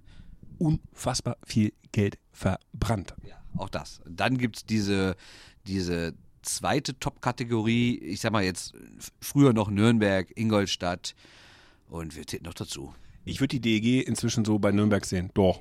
Nee, nee, die DEG ist, ist, ist in dieser dritten Kategorie. Mit Wolfsburg und sowas. Aber ist Ingolstadt ganz alleine. Ja, Ingolstadt ist so dazwischen, aber eher, äh, aber eher so auf äh, Nürnberg-Niveau. Ja, aber Nürnberg ist raus. Ja, vielleicht jetzt. Aber dieses Jahr haben sie noch ein bisschen Geld. Ja, aber es ist auch jetzt kein Kader, wo ich sage, so, ist der stärker als der der DEG. Nee, geht es ums Geld. Ja, auch finanziell, als ich da in die Bilanz geguckt habe von Nürnberg, habe ich gedacht so, uh, das habe ich aber schon mal gesehen. Ich, ich, ganz ehrlich, das ist ähnlicher Status. Ja, aber trotzdem finde ich, sind die noch ein bisschen vor. Also waren zumindest in den letzten Jahren vor. Und äh, Berlin natürlich haben wir völlig vergessen. Berlin wird es auch richtig Geld. Erste Kategorie dann. Ja, so 1b. Ich glaube, dass sie schon ein bisschen weniger ausgeben als Mannheim, München und Köln, aber eng dran sind. Ja, und dann hast du halt diese untere Klasse, wo halt alles passieren kann. Wobei ja Augsburg auch nicht so wenig Geld hat. Ne? Also ist jetzt auch nicht so, dass die irgendwie mit, mit, mit 5 Mark durch die Gegend laufen. Ne? Ähm, ich lese mal die nächste Frage vor. Den zweiten Teil der Frage, die ich gerade vorgelesen habe, machen wir vielleicht direkt im Anschluss. Aber jetzt lese ich erstmal nur eine Frage vor. Glaubt ihr, dass die DL-Clubs schon in der kommenden Saisonrunde für die übernächste Saison wegen der Abstiegsregelung planen? Ja, ich kann mir vorstellen, dass der eine oder andere kleine Verein, also Krefeld, Straubing, guckt, dass er äh, jetzt schon mal austestet, wen kann ich denn gebrauchen, äh, um nicht im übernächsten Jahr abzusteigen. Ich habe hier stehen, ich hoffe es. Alles andere wäre blanker Wahnsinn, also nein. Gut, ach, blanker Wahnsinn, ein Wort, Eishockey. Ja, genau. Nein, natürlich werden das Mannschaften machen und ich glaube, es wäre auch gar nicht so unklug, zum Beispiel zu sagen, wir haben jetzt hier irgendwie 18, 19, 20-Jährigen und äh, dass man das Jahr so ein bisschen als so Tryout-Jahr definiert. Ne? Da sind wir aber wieder beim Tanken. Also in diesem Jahr kann es durchaus sein, dass es in der DL Clubs gibt, die tanken. Die sagen, wir probieren jetzt aus, weil die Saison, wir kommen nicht in die Playoffs. Wir wissen frühzeitig, dass es nicht klappt. Lass es Schwenning sein, lass es Krefeld sein, lass es Straubing sein. Wenn die im Dezember schon so abgeschlagen sind, dass es sagt, so, das wird dieses Jahr nichts, dann könnten die A den Etat schon Ne? Also indem sie Verträge auflösen, verleihen. Und sie können, zum Beispiel Krefeld hat eine U23 in der Oberliga nächstes Jahr am Start, können davon mal gucken, wen kann man denn da gebrauchen. Also da geht was in die Richtung experimentieren. Ja, aber tanken ist für mich was anderes, weil tanken ist ja, dass man sich extra schlecht macht, um dann im Draft bessere Chancen zu haben. Und wenn man sich extra schlecht macht, um im nächsten Jahr vielleicht den ein oder anderen Euro mehr zu haben, kommt das der Sache doch relativ nah. Wenn das so wäre, aber ich sehe es ja eher so, dass man vielleicht sagt, der ist noch nicht ganz so weit der Spieler, aber wenn wir ihm jetzt schon dieses Jahr die Chance geben, dann ist er nächstes Jahr doppelt bereit. Und das heißt ja nicht, dass man extra schlechter wird, sondern es geht ja eher darum, dass man einem Spieler vielleicht ein Jahr zu früh die Chance gibt. Okay. Hockey Dave hat die Frage gestellt. Ähm, ihr seht, die ist gar nicht so einfach zu beantworten. Ähm, jetzt habe ich bei Fabio Brianna auf Instagram diese Nummer, äh, glaubt ihr, dass ein kleinerer Club dieses Jahr schon pleite gehen können, überschlagen, weil da habe ich von Löwe FFM diese feuchter Traumfrage quasi. Wer war der erste Absteiger, auch wenn es in dieser Saison noch nicht so weit ist? Oder wird jemand aus finanziellen Gründen absteigen? Klammer auf, und wahrscheinlich den Frankfurter Löwen, wahrscheinlich ist der Herr hier oder die Dame Fan der Frankfurter Löwen, uns dann die Lizenz geben. Äh, wird jemand nach dieser Saison aus der DL aussteigen? Äh, ich würde das mit einem klaren Nein beantworten. Ich sehe da keinen. Nö, sehe ich auch nicht. Also die einzige Chance, dass jemand aussteigt, ist, wenn irgendein Investor einfach die, die Lust verliert.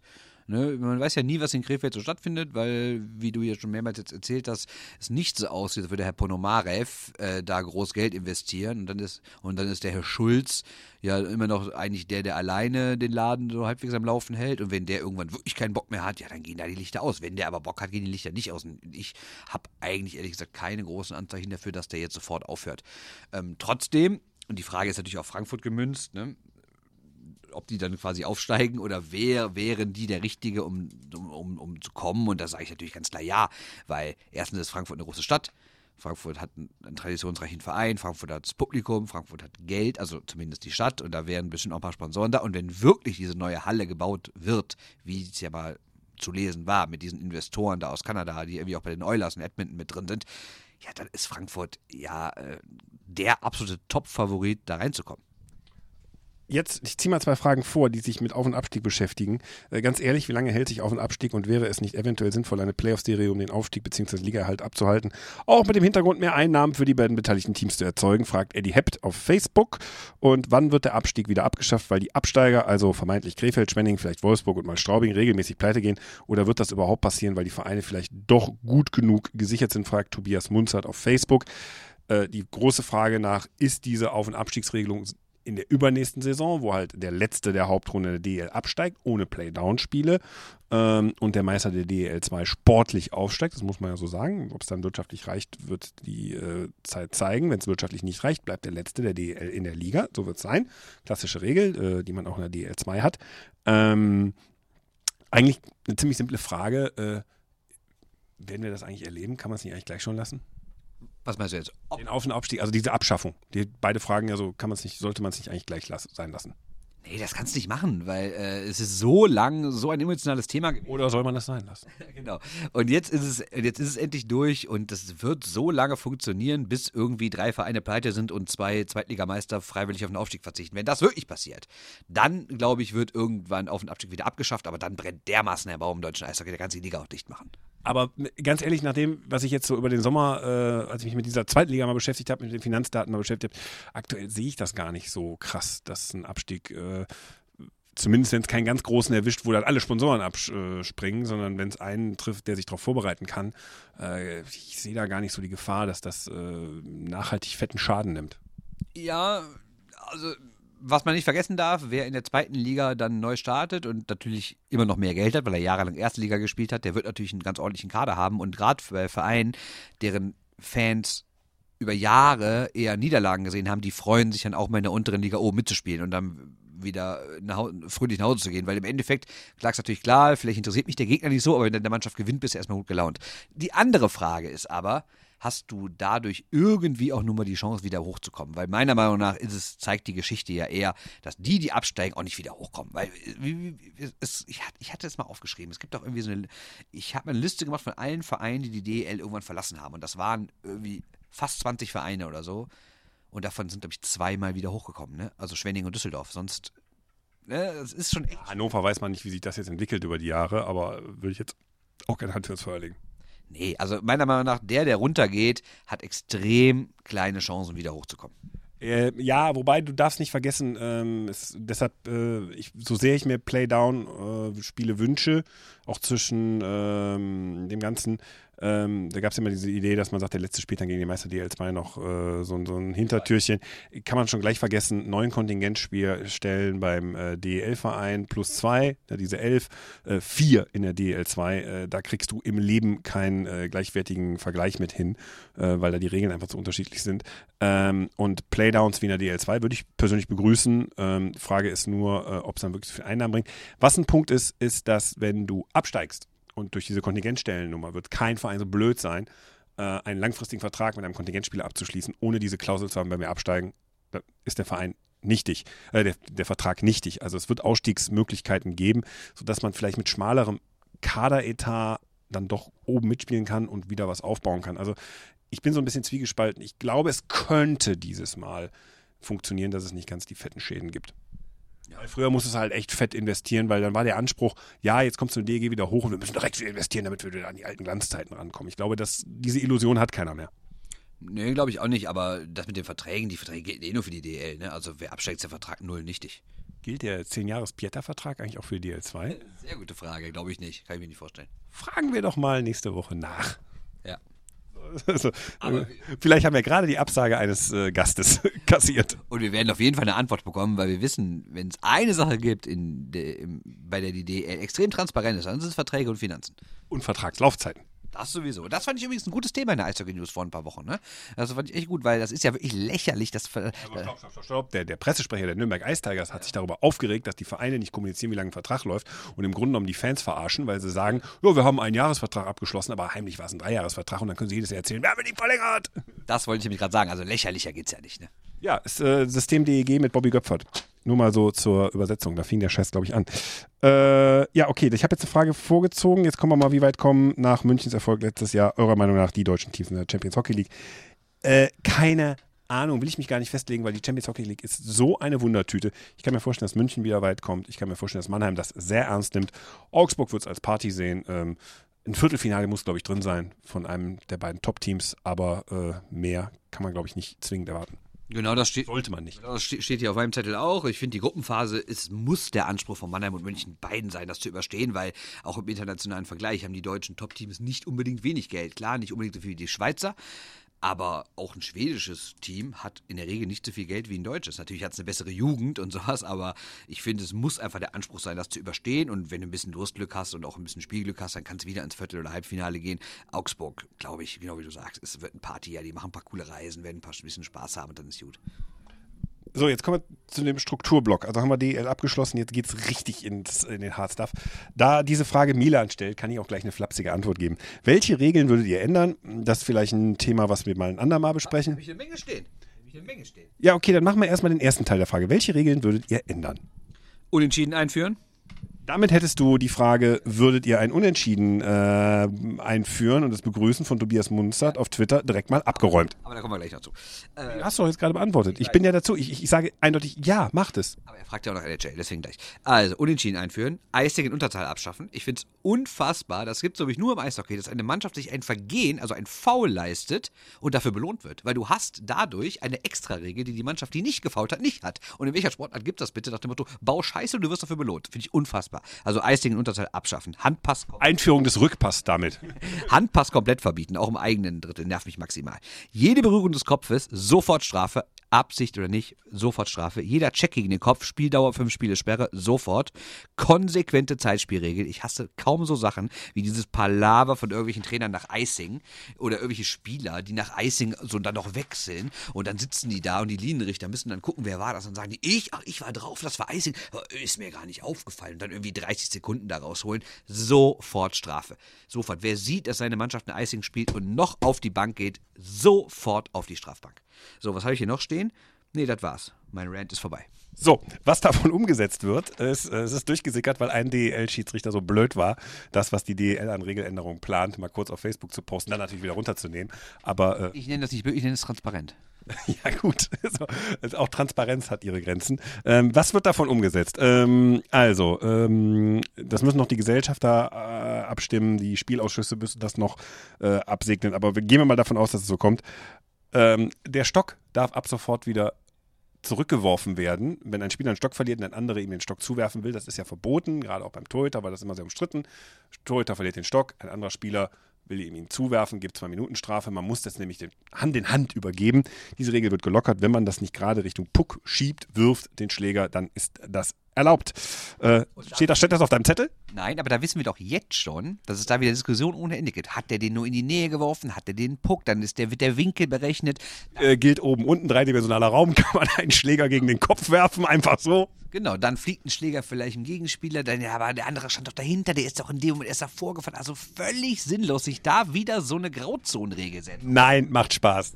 Ich finde so komplett sinnfrei. Aber. Ja, irgendwas DELiges muss ja passieren. Dann hätten wir noch ähm, diese elendige Geschichte mit dem Anspiel. Ja, wenn du das Anspiel versemmelst, weil du zu früh den Schläger hochgenommen hast oder zu früh gezuckt hast oder einfach nur den Linesman irgendwie komisch angeguckt hast oder den Schiedsrichter äh, und dann wurdest du weggeschickt, dann muss ein neuer kommen. Jetzt gibt es einfach eine Verwarnung, kannst das nochmal spielen, wenn du es zweimal falsch machst, gehst auf die Bank. Ganz einfach. Aber war das nicht vorher auch schon so? Nee, ist jetzt, soll jetzt geändert werden. Äh, Auszeit nach Icing, ja, endlich. Also ein bisschen was haben wir. Äh, wenn du ein Icing machst, kannst du danach keine Auszeit nehmen als, als Rettung. Finde Finde ich spannend. Ja, finde ich aber schwierig, auch gesundheitlich, weil wenn manche Spieler wirklich so zwei Minuten in der, wie es immer schön heißt, in der Waschmaschine sind und gar nicht rauskommen und dann darfst du die nicht mehr wechseln. Ich finde es echt teilweise gesundheitsgefährdend für die, weil die pumpen dann so und dann müssen die theoretisch nochmal irgendwie zwei Minuten spielen. Ich finde schon okay, weil ich meine, du hast nicht viele Auszeiten und wenn die weg ist, kann das auch echt ein Nachteil sein. Ne? Also ich weiß nicht, ob ich die Regel gut finde. Eine Einschränkung, die Auszeit muss sofort angezeigt werden. Sobald der Linienrichter den Arm hebt und, äh, und es wird gepfiffen, finde ich, muss innerhalb von fünf Sekunden der Trainer sagen, okay, wir nehmen die Auszeit. Aber immer dieses Lamentieren, die langsam erst zurückfahren lassen und dann guckt der Schiri so flehend, machst du was? Ach nö, warte mal, ach ich warte noch, Moment. Ach komm, ich mach's. Das nervt mich total. Da, da muss es eine 5-Sekunden-Regel geben. So, aber trotzdem ist die DL eine Liga, die die Gesundheit ihrer Spieler schätzt. Ja. Gerade, absolut. Weil diese Regel besagt das jetzt, wenn du deinen Helm verlierst, ähm, darfst du ihn, wenn du zur Bank zurückfährst, weil wenn du deinen Helm verlierst, musst du kurz zur Bank fahren, damit du dann keinen Headshot kriegst, darfst du den Helm, den du verloren hast, jetzt auch wieder einsammeln und aufziehen. Also auch bei der Fahrt zur Bank. Ganz wichtig für die Gesundheit. Ja, aber dann finde ich, muss es auch der direkte Weg sein, weil wenn der Helm hinterm gegnerischen Tor liegt und dann darfst du irgendwie nicht erst eine Schleife fahren. Ich finde, wenn, dann musst du auch direkt straight auf dem Weg zur Bank den aufsammeln. Steht da auch, auch auf direktem Weg. Ja, aber ist auch wieder Grauzone, ne? Ja, was ist der direkte Weg? Einmal hinterm Tor lang.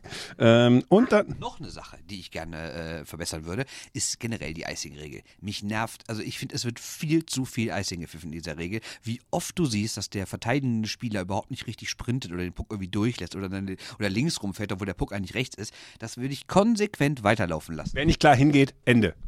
Genau, du musst sofort zum Puck oder sofort sprinten. Und Was ist sofort zum Puck? Ist das nicht eine Grauzone? In meiner äh, Wahrnehmung nicht. ich wollte nur fragen, ne? Und dann haben wir noch die Regel und damit ist dein Fragenkatalog äh, der Anforderungskatalog absolut erfüllt. Ähm, mit Beginn des nächsten Drittels ähm, kann, also nee, jetzt habe ich falsch angesetzt. Wenn du eine 10-Minuten-Strafe kassierst, ähm, im Bereich 10 Minuten vor Drittelende kannst du direkt in die Kabine fahren, wirst also direkt runtergeschmissen und darfst dann erst mit zu Beginn des nächsten Drittels wieder aufs, äh, auf die Strafbank.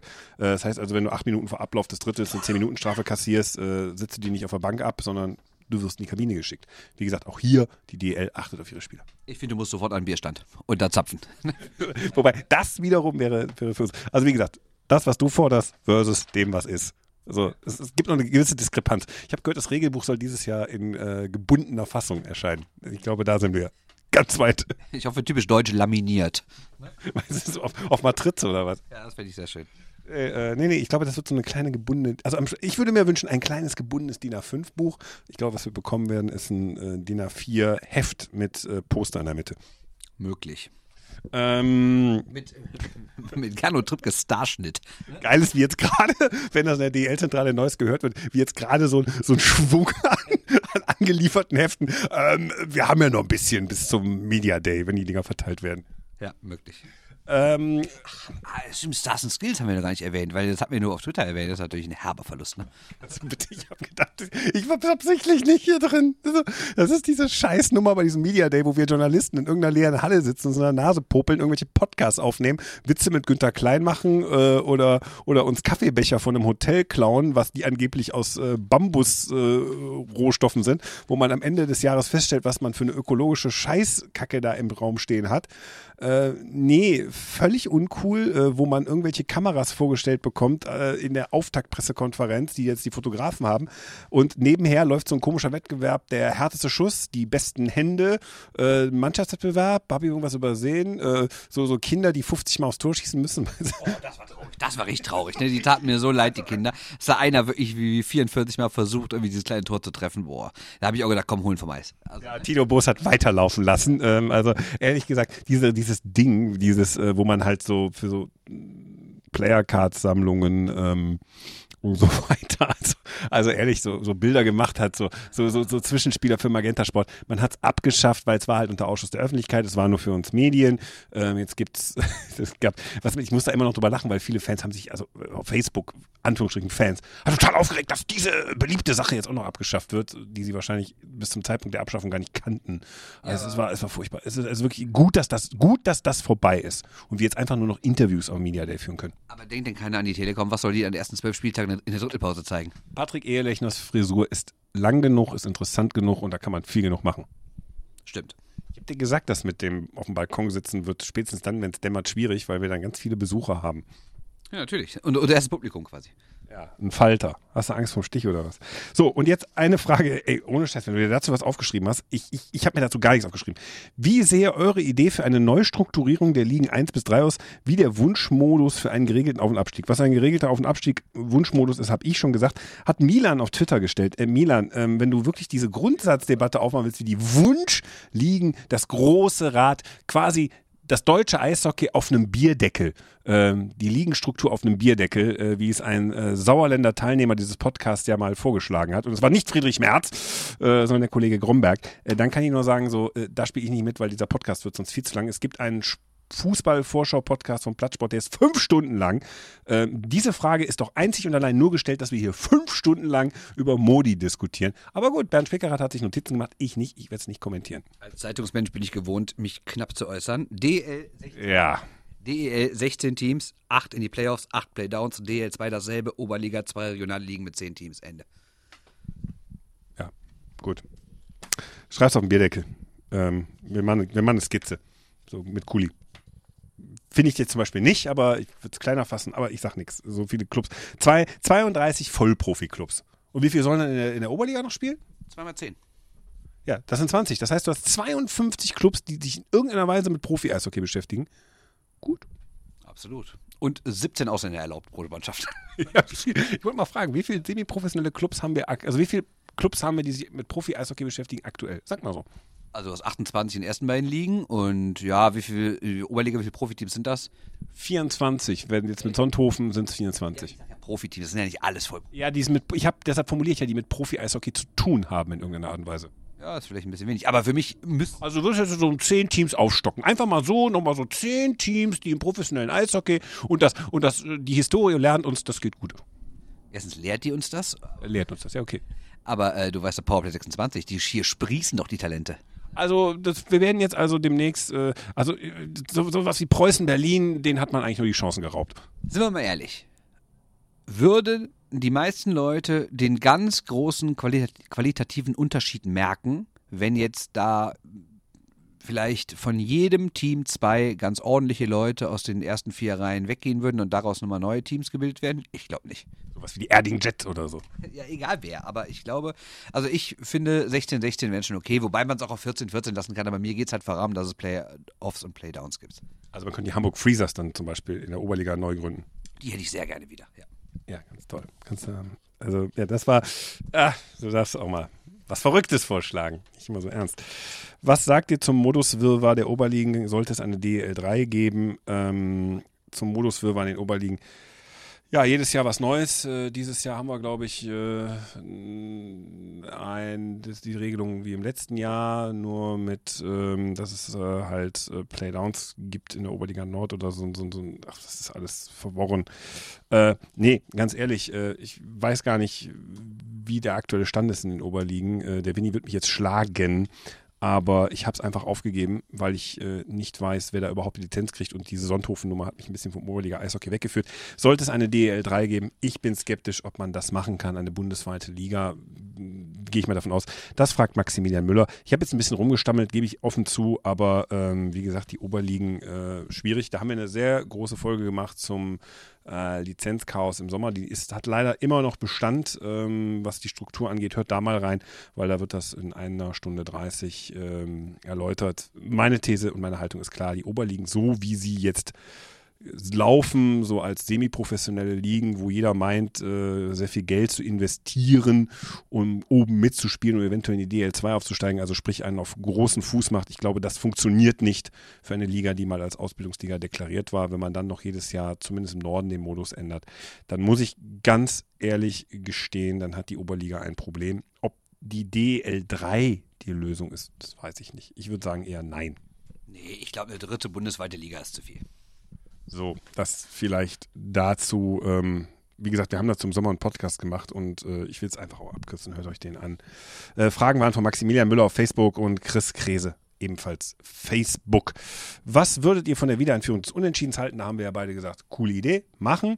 Und jetzt kommt die NHL-Frage, was von der Drei-Punkte-Regel in der NHL? Äh, ihr wisst vielleicht oder wisst es nicht, ähm, für einen Sieg in der NHL, egal ob nach Overtime, Penalty, Schießen oder regulärer Spielzeit, gibt es zwei Punkte und äh, geht das Spiel in die Overtime oder ins Penalty-Schießen, kriegt der andere einen Punkt. Das heißt, entwertet so ein bisschen den Sieg und damit habe ich eigentlich schon die Rampe gebaut zu der Frage von Tobias Munzert auf Twitter. Es ist einfach eine GM Regel, die die GMs sich selber gegeben haben, damit ihr Team nicht wirklich früh aus dem Playoff-Rennen raus ist. Und ich finde es auch katastrophal, äh, ob du 5-0 gewinnst oder irgendwie nach Penalty schießen, ist für mich ein Riesenunterschied. Und natürlich, für die Fairness müsste es eine, eine 3-2-1-Regel geben. Aber am allerbesten wäre natürlich unentschieden. Jetzt die Frage, die wir per E-Mail bekommen haben. Habt ihr den Überblick, wer in der DL welche Flexbanden verbaut hat? Ich kann nur sagen, Straubing hat äh, eine obergeile Geschichte hingelegt. Straubing wollte, äh, also hat äh, die Eisfläche saniert, hat das Stadion ein bisschen saniert und hat dann denjenigen, der die Banden einbaut, gesagt, ja, bau mal ein, was du gerade da hast und waren dann der Meinung, äh, dass die Flexbanden bekommen. Beim ersten Training ist dann aufgefallen, nee, das sind keine Flexbanden. Das ist ein bisschen peinlich, weil sie müssen bis nächstes Jahr alle getauscht haben. Und da kann ich wirklich nur unseren lieben Hörer Uli vom Niederrhein, wie er sich selber nannte, oder Ulrich vom Niederrhein, wie er sich selber nannte, äh, wirklich loben. Er hat uns eine Riesenliste geschickt, welcher Club seit wann Flexbanden hat, welches Unternehmen sie eingebaut hat oder hergestellt hat oder beides und seit wann es sie gibt. Und das ist wirklich großartig. Und es sind dabei Schwenningen, Köln, Augsburg, Mannheim, München, Bremerhaven, Düsseldorf, Ingolstadt, Iserlohn, Krefeld, Nürnberg, Wolfsburg. Straubing und Berlin nicht und Berlin wird es ja wohl haben. Also, aber so gesehen haben sie sie fast alle, wovon jetzt fast alle oder sagen wir mal bis auf vier, fünf, sie alle erst jetzt die Saison bekommen haben. Aber äh, dann ist es halt so und ähm, ich finde gut, dass sie die Dinger gibt. Also nochmal. Ab nächster Saison sind sie verbindlich. Diese Saison kannst du mit Ausnahmegenehmigung ohne eine spielen. Genau, und wer es nicht weiß, Flexbanden ist halt, was des Wortes, eine flexiblere Bande, die sich halt mehr bewegt und halt, damit die Bande nicht so knallhart ist und das Verletzungsrisiko etwas minimiert wird. Und ich kann mich nur wiederholen, Uli, tausend Dank für deine Recherchearbeit. Mehr, also er hat geschrieben, äh, seine Quellen sind diverse Zeitungen, Pressemitteilungen der Vereine und Referenzlisten der Lieferanten. Und da muss ich sagen, wow, wer sich so viel Arbeit macht, Respekt, vielen Dank dafür. Ja, wir werden das aber dann auch im Blick halten, weil, wie gesagt, Straubing war reine Poesie, äh, wo äh, irgendwie so Tage später rauskam, wir haben sowas eingebaut bekommen, was wie eine Flexbande aussieht, aber keine ist, was sehr absurd ist und wo man dann zugeben musste, ja, wir haben demjenigen einfach freigestellt. Bau doch mal einfach ein, was du willst, was so ein bisschen nach Mauschelei dann auch klingt. Wir kommen äh, zur DL2, da habe ich jetzt eine Sache zusammengefasst, da könnte man sagen, das ist die DEL, aber äh, es passt so ein bisschen zusammen. Ich stelle die Fragen mal einfach so runtergerattert zusammen. Macht die U23-Regelung in der DEL letztlich Sinn, wenn nicht gleichzeitig die Ausländerlizenzen reduziert werden? Schrägstrich, würde eine Reduzierung der Kontingentstellen eine Steigerung der Kontingentspielerqualität in der DEL bedeuten? Das haben F1-Werbung auf Instagram gefragt und Bernd Bellmann auf Twitter. Warum wir das zur DEL 2 gepackt haben, ist folgendes. Viele Spieler sind in der DEL 2 gelandet, weil sie über 23 auf einmal sind oder weil ihre Plätze an Spieler unter 23 vergeben worden sind wo sie eigentlich vorher schön noch kommod im Alter noch ein bisschen äh, dritte oder vierte Reihe spielen. Ich nehme mal ein paar Namen. Äh, wir haben einmal äh, Lukas Laub, wir haben Tobi Wörle, wir haben Manuel Strodel ähm, und wir haben einen äh, furchtbar polternden äh, Christ Christoph Kreuzer, dem Trainer des EC Bad Nauheim, der sagt, diese Regel äh, führt dazu, dass 80 Prozent der Betroffenen, äh, die dann in der DL2 spielen müssten, hier gar nichts verloren haben, weil sie zu gut sind. Äh, Marco Pfleger habe ich jetzt nicht mit aufgezählt, der hat nämlich selber gesagt, äh, ich habe mich einfach ein bisschen verzockt. Also mein Berater hat sich nicht wirklich gekümmert und dann habe ich das Angebot in Bad Tölz angenommen, weil ich dachte, das ist mein Heimatverein ähm, und die zahlen noch gar nicht so schlecht. Ähm, insofern den klammern wir mal aus. Aber ein furchtbares Gewese, ein furchtbares Geheule darum, dass jetzt verdiente DL-Spieler, äh, ehemalige Nationalspieler, wie vom Bossmann-Urteil weggefegt wurden in die schlimme, schlimme DL2. Ähm, ihr merkt schon so ein bisschen im Unterton. Ähm, ich nenne es Geheule und du wahrscheinlich auch. Ja, ich finde die Diskussion lachhaft. Also äh, ich bin auch dafür, die Kontingentstellen zu reduzieren, keine Frage. Aber ich finde es trotzdem lächerlich, wenn sich irgendwelche deutschen Spieler jetzt hinstellen und sagen, ja, wie soll ich denn da noch eine Chance haben? Ja, dann unterschreib halt für weniger Geld. Ich meine, das ist halt ein Leistungssport und äh, ist ja nicht so, als würden die dann irgendwie 5 äh, Euro die äh, im Monat verdienen. Die verdienen immer noch deutlich mehr für ihren Halbtagsjob dann neun Monate im Jahr als, als der Normalbürger und dann sollen sie halt für das unterschreiben, was auch irgendwie so ein Kanadier kriegt. Ne? Und wenn sie dann halt wieder, also ich meine, die jetzt phasen immer was von Leistungsgesellschaft, weißt du, wenn es um sie selber geht und wenn es irgendwie um darum geht, warum sie denn so viel mehr Geld verdienen als der Normalbürger, dann heißt es immer, ja, Leistung und so. Aber wenn sie auf einmal weniger Geld verdienen wegen ihrer Leistung, dann, dann ist das Leistungsprinzip irgendwie unfair. Also finde ich absolut absurd, die Aussage. Wenn es doch möglich ist, für weniger Geld in der DL zu unterschreiben, dann mach's. Und wenn du mehr Geld verdienen willst in der DL2, weil davon gehe ich ja aus, dass manche von denen einfach mehr Geld in der DL2 verdienen, als, als irgendwelche ein Jahr Tryout-Kanadier in der DL, ja, dann Pech, dann verzichte halt auf dein Geld und spiel in der anderen Liga. Auch eine Sache ist, es wird ja dann nie, äh, oder es werden ja dann nie die, ähm, ja, wie soll man sagen, die ähm, Regeln in der DL2 kritisiert, denn da gibt es äh, viel krassere U21-Regeln und U23-Regeln, die U24-Regeln. Ähm, das wird dann nicht kritisiert. Ne? Also ein Oberliga-Verein äh, sagt man nicht so, oh, jetzt schicken wir euch mal ein paar runter und aus der Oberliga hört man nicht das Gejaule. Man muss auch sagen, die DL2 gewinnt unwahrscheinlich gute Spieler dadurch, kriegt einen attraktiveren Wettbewerb und ja gut, es reicht dann halt für oben nicht mehr. Äh, und äh, die U23-Regel, so sehr man sie kritisieren kann, weil sie halt nicht einhergegangen ist mit der gleichzeitigen Reduzierung der Kontingentstellen, was man hätte eigentlich machen können. Ähm, gut, äh, das ist ein Kritikpunkt, den man oben führen kann, aber äh, ganz ehrlich, sie hat trotzdem dazu geführt, dass der eine oder andere Spieler ein bisschen mehr Eiszeit bekommt, auch wenn man sich wünschen würde, dass manche Vereine das nicht nur als Füllmaterial sehen würden. Um jetzt auch mal die beiden Fragen zu beantworten. Die eine war ja, äh, ob die U23-Regel, ich kann nicht Macht sagen, sondern Sinn ergibt. Äh, und ich sage natürlich, und die muss noch viel konsequenter durchgesetzt werden. Meiner Meinung nach müsste es mindestens vier, fünf Spieler verpflichtend geben pro Team. Und die andere Frage war ja, würde eine Reduzierung der Kontingentstellen eine Steigerung der Kontingentspielerqualität, schönes Wort, bedeuten? Ja, natürlich. Je weniger, desto, äh, desto mehr Geld wird natürlich dann äh, in weniger Leute erstens investiert. Und außerdem, wenn es weniger Stellen gibt, setzen nicht nur die Besten durch. Weil warum sollte man seinen Spieler, der jetzt irgendwie auf Kontingentplatz Nummer 8 und 9 steht, der verpflichten und die Nummer 2 oder 3 ziehen lassen? Natürlich nicht. Also man würde nur seine besten vier behalten. Man sieht es in der Schweiz, da sind es vier und äh, die holen sich nicht unbedingt äh, ja, äh, günstige Spieler. Das stimmt, wobei die Schweiz natürlich auch noch mehr Geld hat. Ne? Das ist natürlich auch äh, und auch mehr Lebensqualität hat. Und das ist wie diese Homesleep-Liga, wo du jeden Abend zu Hause pennst und maximal wie 300, 400 Kilometer zum Auswärtsspiel fährst. Also natürlich liegt es jetzt nicht nur daran. Äh, aber es ist natürlich. Wählst du bei vier Spielern anders aus, als wenn du aus elf nehmen kannst, dann nimmst du mal einen Schuss daneben mit. Genau absolut. Machst du in der Schweiz nicht, das kann ich die Saison kosten, wenn du Pech hast. Ähm, wird Bad Tölz, der SC Rissersee der Saison, Florian Pilz auf Facebook fragt das, habe ich nachgefragt, was meinst du, sportlich oder finanziell? Weil sportlich war das letzte DL2 ja von Rissersee ja gar nicht so schlecht, da waren sie ähm, Vizemeister, dann sind sie aber finanziell implodiert und spielen jetzt in der Oberliga, dürfen dieses Jahr dann auch mal wieder an den Playoffs teilnehmen, nachdem sie letztes Jahr in der Planinsolvenz waren. Äh, was sie davon ausgeschlossen haben, in der Oberliga Süd zu spielen. Die Antwort war finanziell und dann habe ich gedacht, hä? was in Bad Tölz, äh, wieso ist das ein Problem? Und dann ist mir aufgefallen, sie haben Kevin Godet verpflichtet als Trainer. In Nürnberg eine Riesenleistung gezeigt. Ja, ja, aber mein Gott, dann biete ich ein paar Tra Titel geholt. Äh, es gibt viel Kritik an Kevin Godet, haben wir ja häufig aufgearbeitet, aber mein Gott, äh, für so einen Verein wie. Der ist seit 40, Jahr, der ist seit 40 Jahren im Geschäft. Ja, ist gut. Gut, Günther. Ne? Ähm, auf jeden Fall, äh, Kevin Godet ist der Trainer. Der wird nicht wenig kosten. Äh, ist eigentlich eher so ein Kandidat für so Top-Teams in der DL2.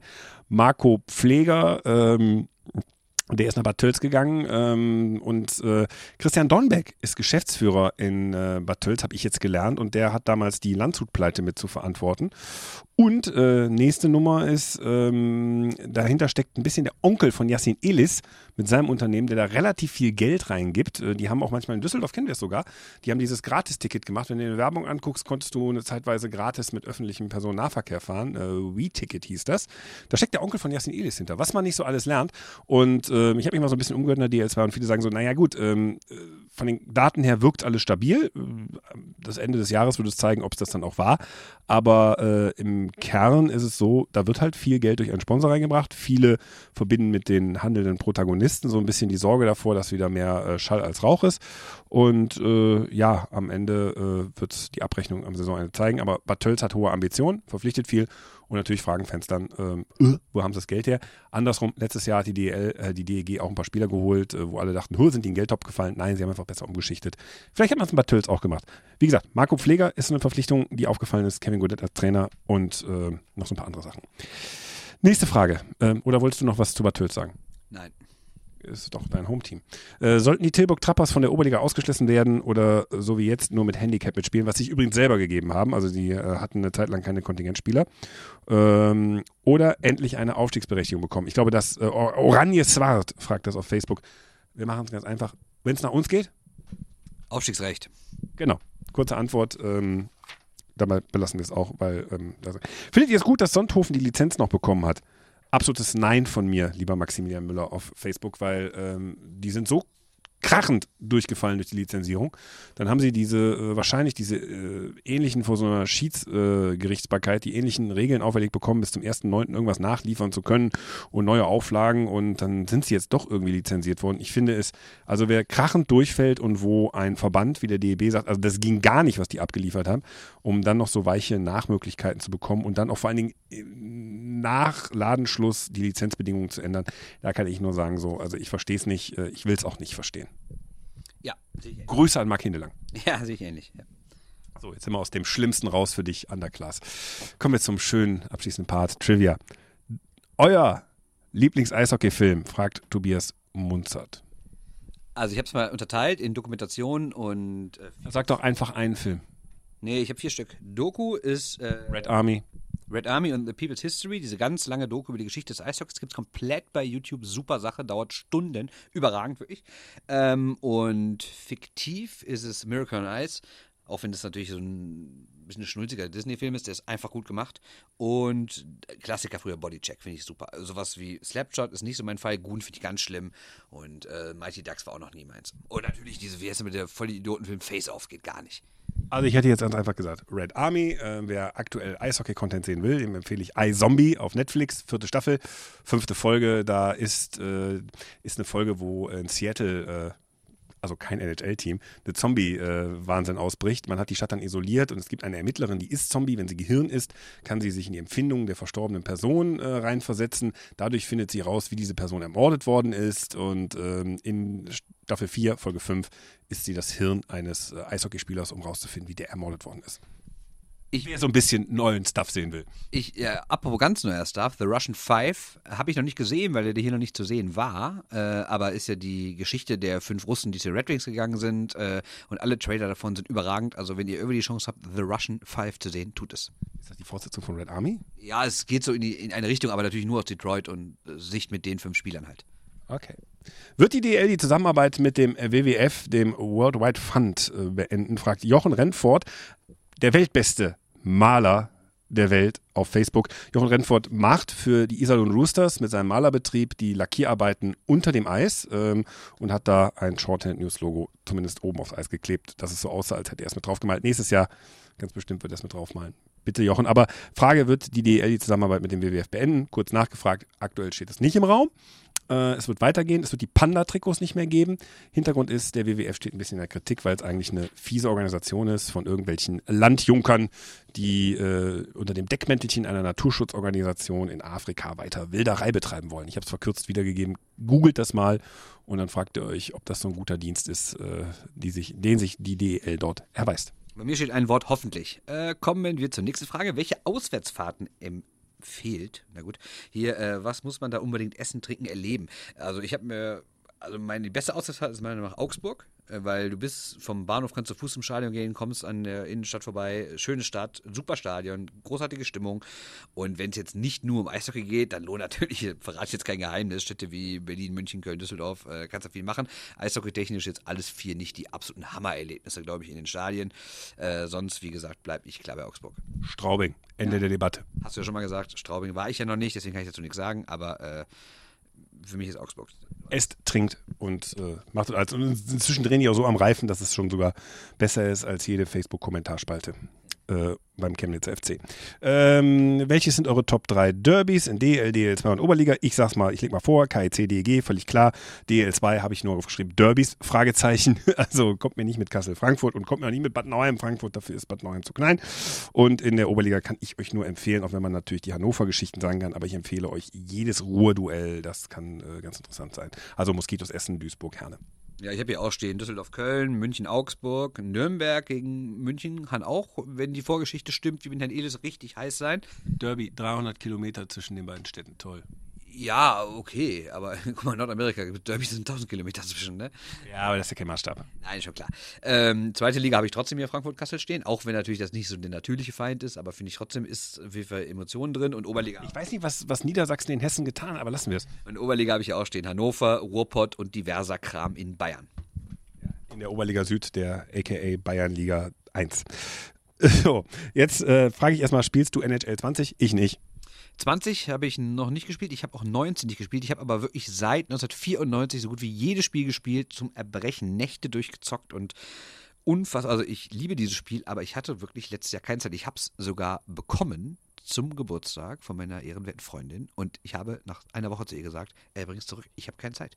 Und dann hat sie es wirklich wieder zurückgebracht. Und ich habe jetzt seit, also das letzte, was ich gespielt habe, war 18 und aber davor habe ich wirklich jahrelang, ich habe auch hin und wieder nicht nur EA gespielt, sondern auch 2K, fand ich eine Zeit lang wirklich besser, aber grundsätzlich kann man sagen, äh, die Spiele sind immer groß. Es ist immer die Frage, ob sich jede einzelne Version lohnt, weil manchmal die Updates wirklich nur so ein bisschen der Kader ist und überhaupt nicht viel am Gameplay oder an der Grafik gemacht wird. Aber grundsätzlich lohnt es halt total.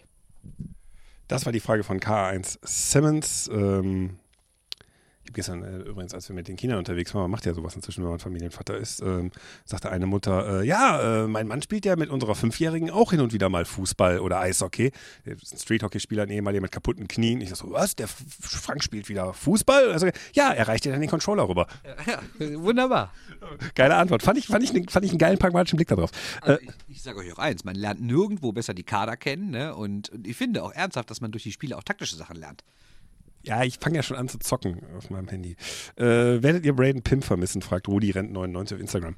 Da bin ich der falsche Ansprechpartner, weil ich sage ganz klar nein. Ich bin mit ihm überhaupt nicht warm geworden, sei es als Spieler, sei es in, bei Mixzone-Gesprächen, sei es Trainingsgespräche, was auch immer. Aber alle anderen bei der DEG sagen mir immer, so ein netter Kerl, warum kommst du nicht auf den klar? Weiß ich nicht. Irgendwie haben wir keinen Draht zueinander gefunden. Jetzt verstehe ich die Frage auch. Mir ist es egal, Grunde genommen. Uh, just another Hockey Player. Ähm, so, jetzt kommen wir zur vorletzten Frage. Die müssen wir, glaube ich, da müssen wir, wir wollen da gar nicht aus. Wie ist eure persönliche, individuelle, private Meinung zum ISS-Dom in Düsseldorf? Äh, auch mit Blick auf erfolgreiche Sanierungen wie in Augsburg, Schwenningen. Hat die Stehplatz gerade noch eine Zukunft, fragt Milan. Tja, sie hat eine Zukunft, aber das klingt natürlich aus dem Mund von einem, der damals in der Düsseldorfer Fußballarena für Stehplätze gekämpft hat. Äh, kommt das ein bisschen komisch, aber meiner Meinung nach würde ich die gerade schließen und würde eine vernünftige Fankurve hinter dem Tor machen, auch im Mittelrang und eine große Stehplatz, wie es ja auch in Krefeld ist. Ähm, ich finde nämlich, diese Gerade in Düsseldorf ist einfach nur ein Rentnertreffen, wo die Leute mit verschränkten Armen stehen und vielleicht in drei Spielen im Jahr fünf Hängesänger singen. Ich finde es unterirdisch, wirklich sagt der Typ, der über der Geraden sitzt äh, und von oben herunter guckt mit seinem Presseding, ähm, wo hat Kaiser eine Dauerkarte? Keine Ahnung, auch. Stehplatz gerade, wo habe ich meine Dauerkarte? Ja, das mag ja alles sein, aber. Halt die Fresse. Aber ihr könnt euch hinter das Tor stellen. Nein. Ja, dann kauft euch Sitzplatzgarten. Sag mal, sag mal, kauft euch Geld oder was? Was ist hier los? Also hört nicht auf diesen Mann. Das gehört zu Düsseldorf und das ist ein, ein, ein, ein Kompromiss. Und ich will da auch jetzt gar nicht groß drüber diskutieren. Hört nicht auf diesen gratis Stadiongänger. Ich sage euch eins, wenn ihr da stehen wollt, dann macht euer Maul auf.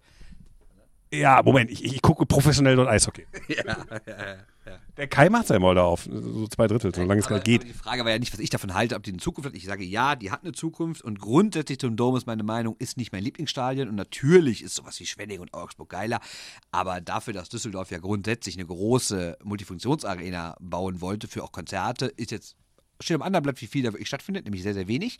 Aber grundsätzlich finde ich, ist das für eine Multifunktionsarena schon ganz okay. Er wirkt natürlich immer, der Dom wirkt immer ein bisschen blöd, wenn da irgendwie 5000 Zuschauer drin ist. Wenn er aber voll ist, ist das schon eine coole Halle. So, weil das führt eigentlich, eigentlich nur sollte eigentlich nur zu einer Frage führen. Werdet ihr die D-Live Currywurst vermissen? Von, die Frage ist auf Instagram gestellt worden von, was ist da los? Also sprich irgendeinem Typen aus dem Werner Kampmann-Umfeld. Also ich kann nur sagen, dass ein Freund von mir, der mit Eishockey genau gar nichts an der Mütze hat, der war mal beruflich in dieser Halle bei einem Handballspiel. Der ist nämlich Fotograf. Und hatte einen Mörderhunger und ist an eins dieser Stadion, Kiosk, ist das der vernünftige Plural, gegangen und hat sich diese Currywurst gekauft. Und der Mann mag Currywurst. Er hat einen Bissen gegessen und das Ding in den Müll geworfen. Ich kann nur sagen, ich habe mal einen Kollegen, der ähm, mit Eishockey nichts am tun hat, am Hut hat, aber beruflich dort war, weil er dort geschrieben hat, äh, ist er an einen der Kioske, sagt man das im Plural, äh, gegangen und hat dort eine Currywurst gegessen und kam verhungert, weil er vom Dienst äh, in die Halle äh, ging beim Eishockey zurück und hat die Currywurst äh, weggeschmissen. Äh, und der Mann mag Currywurst. Wer war das? Weiß ich nicht. Du! Ja, also, ich, aber ich glaube, das war noch vor D-Live, oder? Das war letzte Saison schon zu D-Live, wo ich also ganz ehrlich, ich muss gerade sagen, sie haben jetzt die Currywurst-Rezeptur verbessert in einem, es hat einen offenen Brief von, von dem Stadionbetreiber D-Live gegeben, dass die Currywurst jetzt eine neue Rezeptur hat mit frischen Kräutern, die direkt vor Ort von einem Herrn, der sich furchtbar über mich aufgeregt hat, wie ich mitbekommen habe, der dort der Chef dieser ganzen Food-Organisation ist. Ähm, na gut, mal gucken, ob ich da noch äh, Eintritt gewährt bekomme. Ähm, ich habe mal einen Rand geschrieben, dass äh, das Catering äh, unter äh, dem neuen Stadionbetreiber, also der städtischen Gesellschaft, die Live in Düsseldorf, das schlechteste der westlichen Welt ist. Dadurch wurde ich von Freizeitjournalisten in Rente auch noch beschimpft. Ähm, lange Rede, kurzer Sinn. Äh, dieser Text geistert immer noch irgendwie durch die Sphären, ist der erfolgreichste Text, den ich, glaube ich, jemals geschrieben habe. Und ich meine, ihr wisst, wo ich arbeite. Und es ging all about the Currywurst im ähm, HSS-Dom. Und ich glaube, das wird mich verfolgen, genauso wie Augsburg letzter. Also muss einfach sagen, mal fernab von der Currywurst ist generell das Catering im Dome eine absolute Unverschämtheit. Und das meine ich jetzt wirklich ernst. Es ist beim Denk doch mal an die Kräuter. aber es gibt ja welche Leute, die sagen, dann ist da halt nichts. Ja, aber es gibt Leute, die kommen da von der Arbeit hin, gerade bei so Freitags- oder Dienstagsspielen und in der Umgebung gibt es fast nichts. Dann bist du darauf angewiesen, also du darfst nichts mit reinnehmen. Und dann, wenn du knapp dran bist, musst du da essen und die Preise sind eine Frechheit. Das, die Qualität ist wirklich, also da kannst du wirklich aus der Mülltonne essen, es schmeckt besser. Es ist eine absolute Unverschämtheit, was es dort für Essen gibt. Reisetipp für Gästefans gegenüber ist La Osteria, ist eine Franchise-Kette. Die haben inzwischen Pizzen zu einem annehmbaren Preis. Die bauen noch bei DEG Handbier inzwischen Buden auf, wo du Bolten bekommst, ein halbwegs brauchbares Bier. Ich darf ja gar nicht mehr Bolten im Podcast sagen, habe ich jetzt beim Brewcast. Äh, bisschen zu viel Bolten hier, ne? Ähm, aber äh, nur, nur, nur, dass man das einfach nochmal sagen darf. Also es gibt doch jetzt inzwischen Alternative da. Also man wird dort nicht sterben.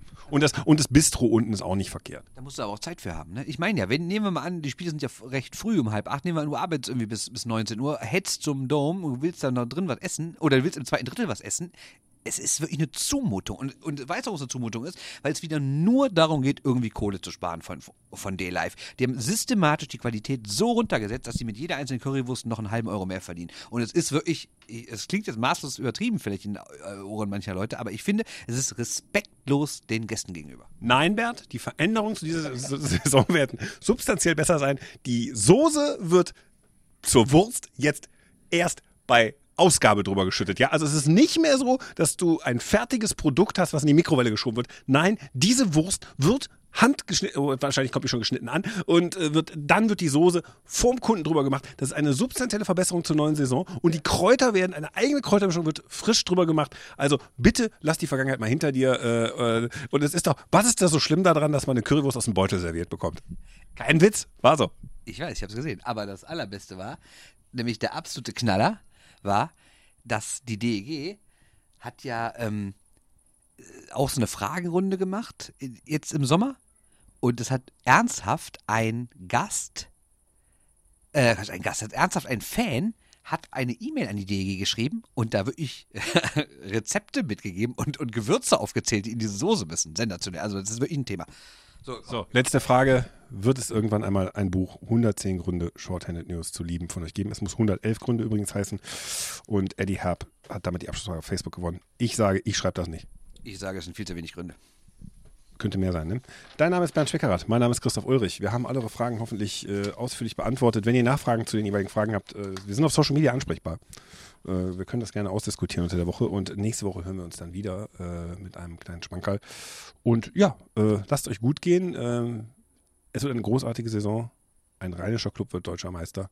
Es ist die Düsseldorfer EG. Es wird so weitergehen. Mhm. Dann sagen wir doch mal Tschüss. Tschö. Tschö. Shorthanded News. Der Eishockey-Podcast.